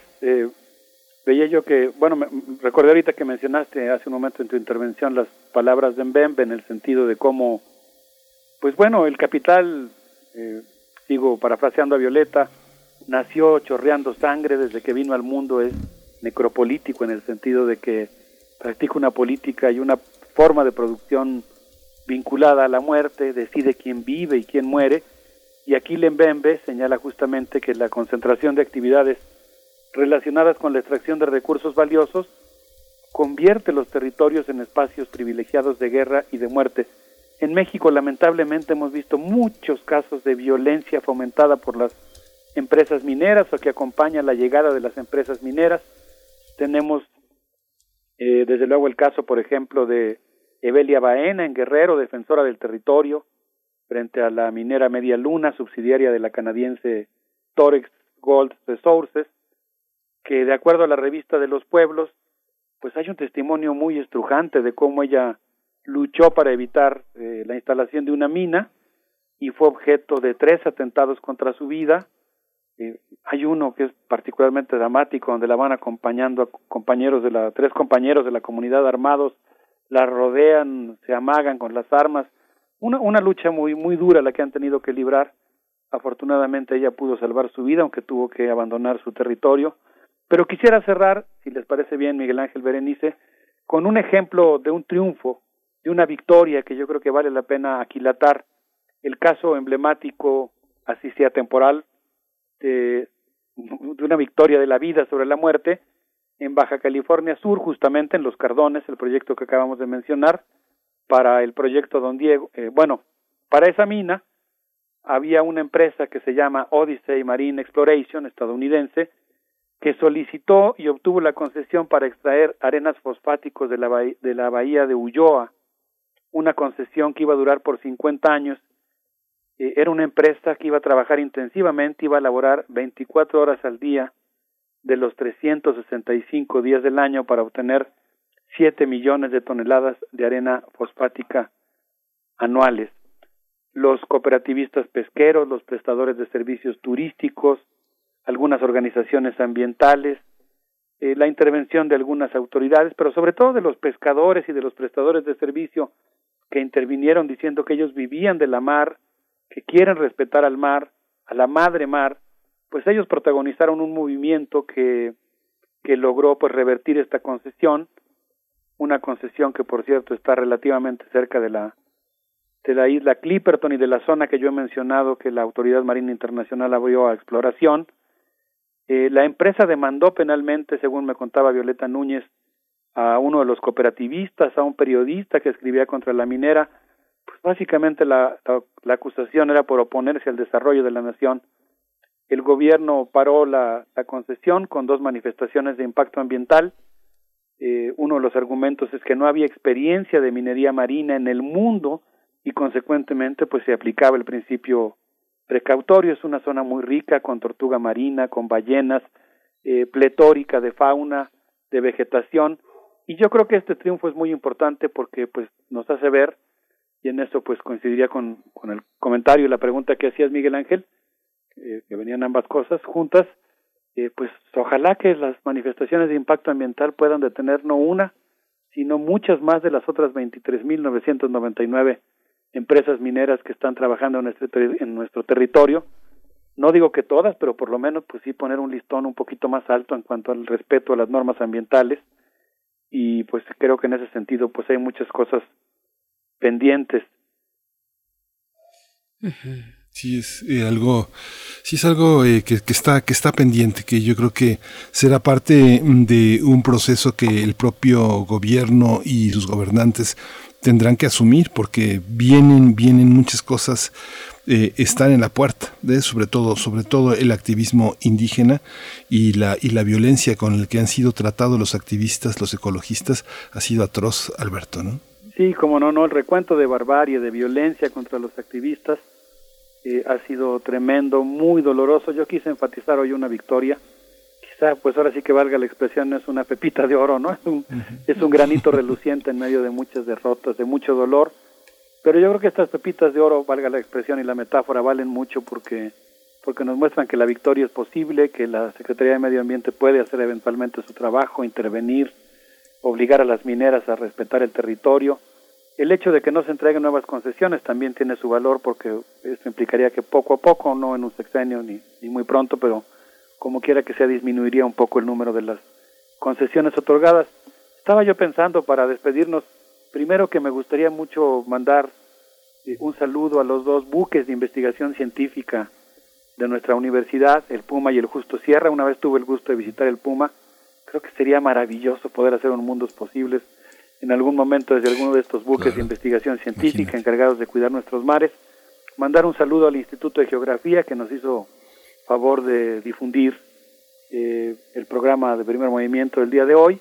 Y si les parece bien, a mí me gustaría que pues dedicáramos el final de esta sección de Mundos Posibles de hoy eh, a, pues a los mineros, particularmente a las familias de los mineros de pasta de conchos y que pues pudiéramos escuchar esta canción de Víctor Manuel que se llama La Planta 14 con un abrazo muy cariñoso de nuestra parte para todos los trabajadores mineros de nuestro país y sobre todo para las familias de pasta de conchos.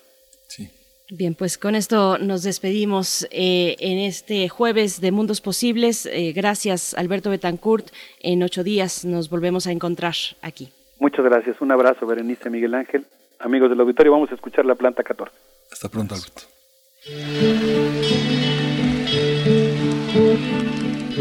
La planta 14 en el pozo La tarde amarilla tres hombres no volvieron. Hay sirenas, lamentos, acompasados ayes a la boca del pozo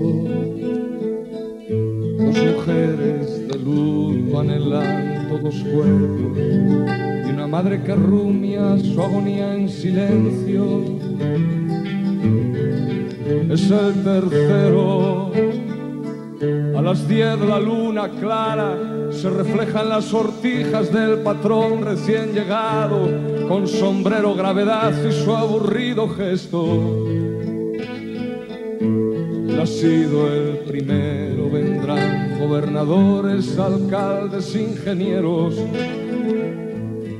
tratarán de calmar la presentida viuda que se muerde el pañuelo.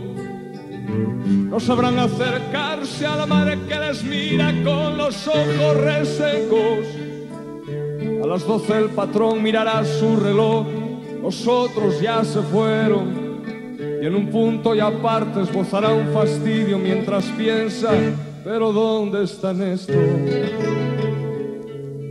Ha llegado tu relevo de bomberos y a la una menos diez de la noche el primer muerto sentados en el suelo los mineros se hacen cruces y reniegan de Dios ¿Quién diría les pillara de sorpresa la tragedia repetida?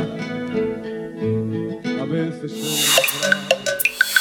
Primer movimiento. Hacemos comunidad. Libertad. Seguridad. Salud. Identidad. Alimentación. Libre desarrollo de la personalidad. Educación. Pensar nuestros derechos humanos. Ya estamos en compañía de Alicia Vargas Ayala, colaboradora en esta sección de Derechos Humanos. Ella es directora del CIDES IAP, el Centro Interdisciplinario para el Desarrollo Social, y también integrante del Consejo Directivo de la Redim. Alicia Vargas Ayala, qué gusto, como siempre, escucharte. Y bueno, es un gusto, es, es un poco ambivalente porque siempre pones eh, los temas sobre la mesa, que son temas de la infancia y la adolescencia, que son muy duros, pero necesarios, y te agradecemos mucho este esfuerzo que, realizas cada 15 días aquí. Alicia Vargas, bienvenida. ¿Qué tal? Eh, buenos días, Berenice. Buenos días, Miguel Ángel. Gracias a su auditorio por escucharnos en esta ocasión.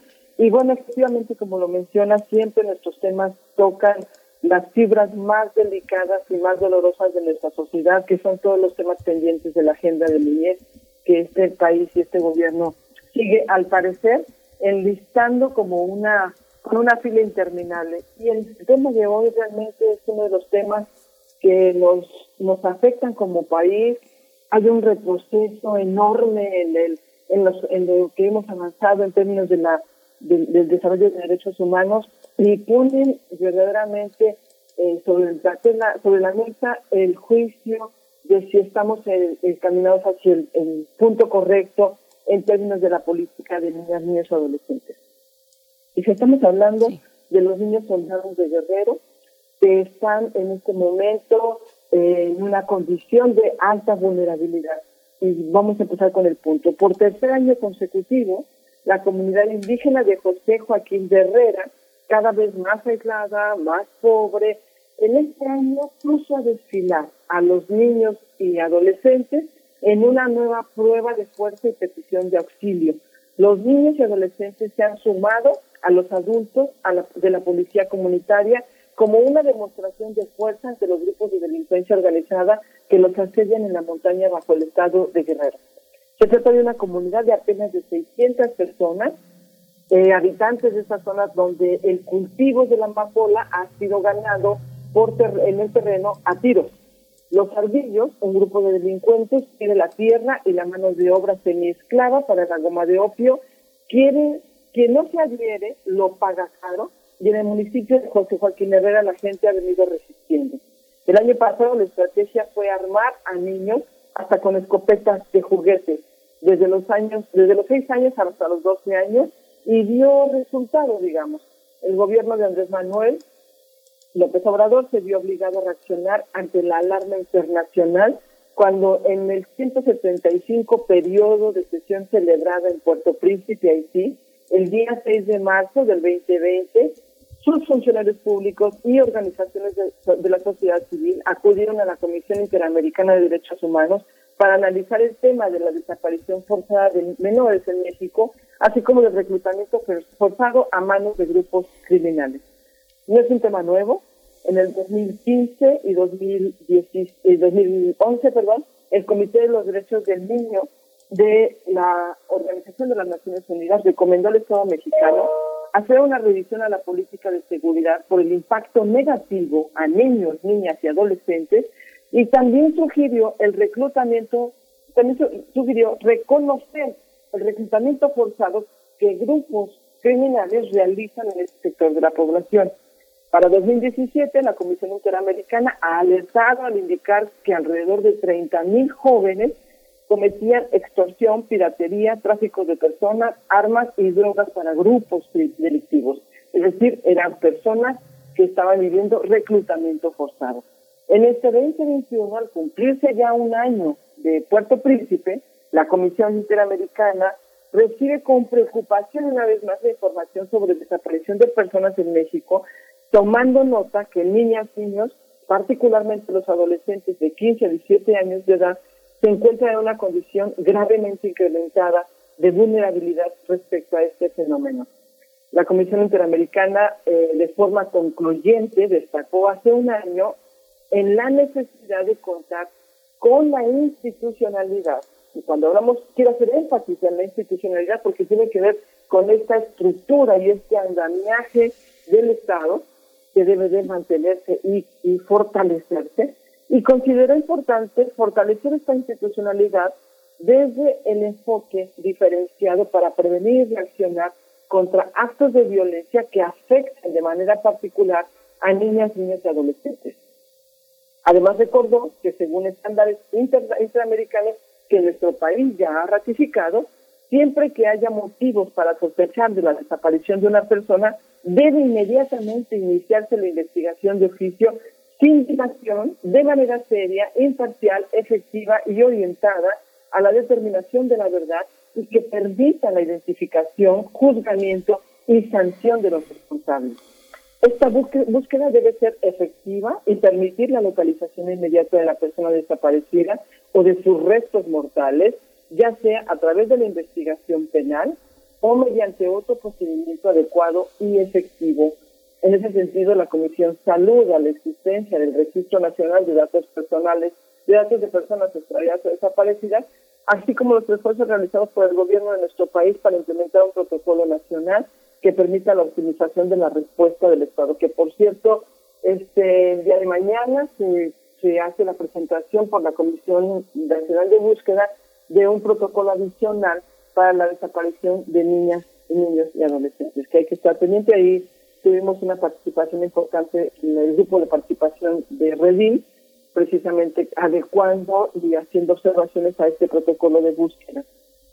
Muy importante señalar entonces que desde la red por los derechos de la infancia, que somos quizás uno de los organismos con mayor observación en el seguimiento y en el acompañamiento para la Defensoría de Derechos de Niños y Niñas. Las organizaciones sociedad estamos realmente preocupadas. Es un tema que eh, lastima a los niños porque seguimos teniendo una disyuntiva, una conflictiva. Parece que estamos hablando de una cuestión eh, que no se sabe muy bien qué hacer, porque por un lado hay un hay una hay una, una, norma legal que permite a las comunidades y pueblos originarios establecer de forma autónoma sus lineamientos de protección y seguridad y de hecho precisamente la comunidad de eh, eh, perdón la comunidad que estamos hablando de el punto de José Joaquín Herrera ah, está pronto pronto va a tomar una decisión en asamblea de si participan o no en las elecciones del 6 de junio, por ejemplo.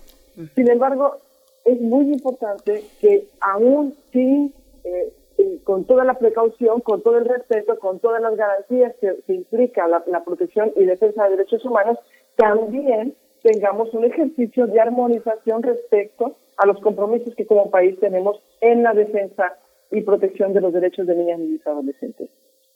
En ese sentido, eh, nosotros como, como Redim proponemos que el Estado mexicano dé una respuesta inmediata y articulada con el fin de, atender a los niños reclutados para la Policía Rural de la Coordinadora Regional de Autoridades Comunitarias, pueblos fundadores, y que el municipio de José Joaquín Herrera, que está en la montaña de Baja de Guerrero, sea, por supuesto, parte de estas eh, decisiones y conversaciones articuladas.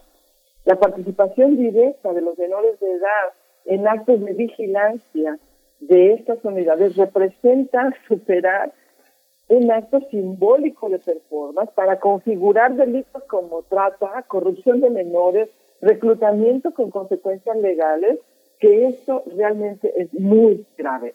Estamos hablando de delitos que pueden eh, eh, implicar a una comunidad porque no están teniendo el acompañamiento y el seguimiento adecuado. Es un posicionamiento en torno eh, al hecho de que la CRAC de la APF el, sábado que se integre, que se integró a sus filas, a, que integró a sus filas a 31 niños de entre 6 y 11 años de edad, la Red por los Derechos de la Infancia expresó una preocupación por el uso instrumental de los pequeños y recordó que anteriormente ya había llevado el caso de este reclutamiento infantil hasta instancias internacionales. Lamentablemente siguen las respuestas fragmentadas, dependientes de la sensibilidad de los funcionarios, de los recortes presupuestales para prevenir y atender la violencia contra la niñez. Eh, la Redin también hacemos una alerta de que la presentación de estos niños como parte de la policía comunitaria solo se trata de un intento desesperado de llamar la atención del Estado ante la impunidad que gozan las redes de macrocriminalidad que mantienen las autoridades federales, estatales y municipales con el crimen organizado de la zona. Es decir, se le solicita, se le exige al Estado romper este silencio y esta omisión dolosa ante su obligación de investigar y hacer justicia a las víctimas de los grupos criminales de la Sierra de Guerrero. Eh, solamente para cerrar el, el punto, me gustaría señalar que según datos que tenemos recientes, en esta comunidad de José Joaquín de Herrera viven nueve viudas, 14 huérfanos, 34 desplazados de comunidades cercanas, están aislados y ni siquiera un médico se acerca cuando hay una emergencia. Los, comunitarios, los comunidades han pedido maestros y tampoco han llegado a las comunidades. Realmente estamos hablando de una omisión y por eso hablamos de omisión dolosa, desde el Estado para permitir que toda esta clase de anomalías, de eh, vulnerabilidades y por supuesto de pobreza extrema se sigan manteniendo sin que el Estado mueva un dedo todavía. ¿no? Aún con estas recomendaciones de la Comisión Interamericana y de la ONU, todavía no tenemos una respuesta para este problema. Alicia Vargas Ayala, bueno, pues qué, qué, complejo y qué imbricada situación es de los grandes focos rojos de, de este país, eh, la situación de reclutamiento armado en México y niños y la niñez en general en estos procesos inmersos te pediría que nos recuerdes para el día de mañana, mencionabas la presentación del protocolo, de un nuevo protocolo o un protocolo adicional de desaparición para niños, niñas y adolescentes. Eh, si nos pudieras dar las coordenadas, a qué hora se presenta y dónde. Sí, eh, de hecho, es una, es un, estuvimos trabajando en el mes de febrero precisamente en la, con esta eh, con Carla, Carla de la, representante de la Comisión Nacional de Víctimas, estuvimos trabajando el grupo de participación infantil de Redim en la revisión, en la adición de comentarios para eh, reconfigurar, digamos, desde la perspectiva de los propios chicos y chicas de, eh, la, de la Redim, qué les faltaba a este protocolo adicional para que efectivamente diera respuesta a las necesidades de los, de los chavos. Mañana se dice aquí, el día 15 de abril, a las 10 horas, por la plataforma Zoom, puedo subir esto en, en el, en el este, Twitter para que de ahí se pueda y se lo mando a, a su equipo. Se va a llevar a cabo de manera virtual la presentación del protocolo adicional de búsqueda de personas desaparecidas para niñas desaparecidas. Es muy importante que se presente este protocolo con las adiciones, con el visto bueno de los chavos y las chavas, porque precisamente permite acercar el instrumento a al acceso y a la posibilidad de que sean los propios niños y niñas quienes también pongan alerta. Y no sé, ahora que lo digo, pienso que también es una forma de autodefenderse, ¿no? De establecer estrategias de autodefensa, hacer que los instrumentos se vuelvan muy accesibles, en un lenguaje amigable que los chicos y las chicas puedan entender y que se vuelvan instrumentos del día a día, ¿no? Entonces, sí. eso hace el día de mañana. Pues Alicia, nos dejas mucha tarea la historia, la historia de los niños soldados. Recordaba la cruzada de los niños de, este que, en la que participó el rey de Francia, San Luis, San Luis en nueve. Es eh, una historia que no, que no ha parado. Muchos países eh, mostrados por Amnistía Internacional, por la UNICEF, muestran que gran para en 86 países los niños forman parte de las Fuerzas Armadas, de las tareas de protección, de las tareas de propaganda, de una explotación eh, de Estado y, este, tremenda. Así que es un tema que, que continúa. ¿Qué es un niño? ¿Qué es un niño a los ojos de la cultura contemporánea?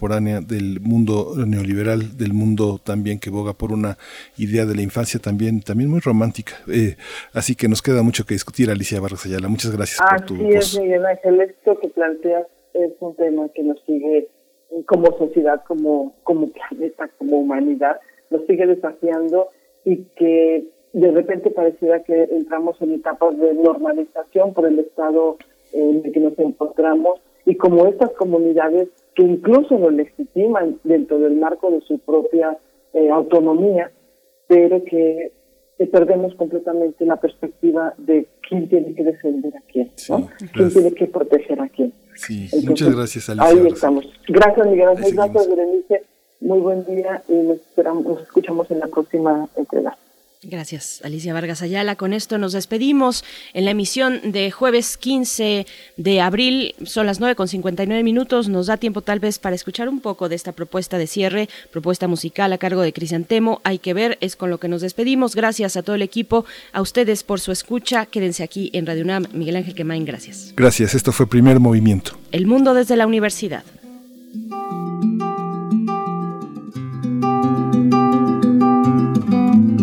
Sueltan la hoja sus tallos y se dejan caer, caer, caer. Al sol cambian colores, cambia el verde por el miel. Radio UNAM presentó Primer Movimiento, El Mundo desde la Universidad con Berenice Camacho y Miguel Ángel Quemain en la conducción, Frida Saldívar y Violeta Berber, producción, Antonio Quijano y Patricia Zavala, noticias, Miriam Trejo y Rodrigo Mota, coordinadores de invitados, Tamara Quirós, redes sociales.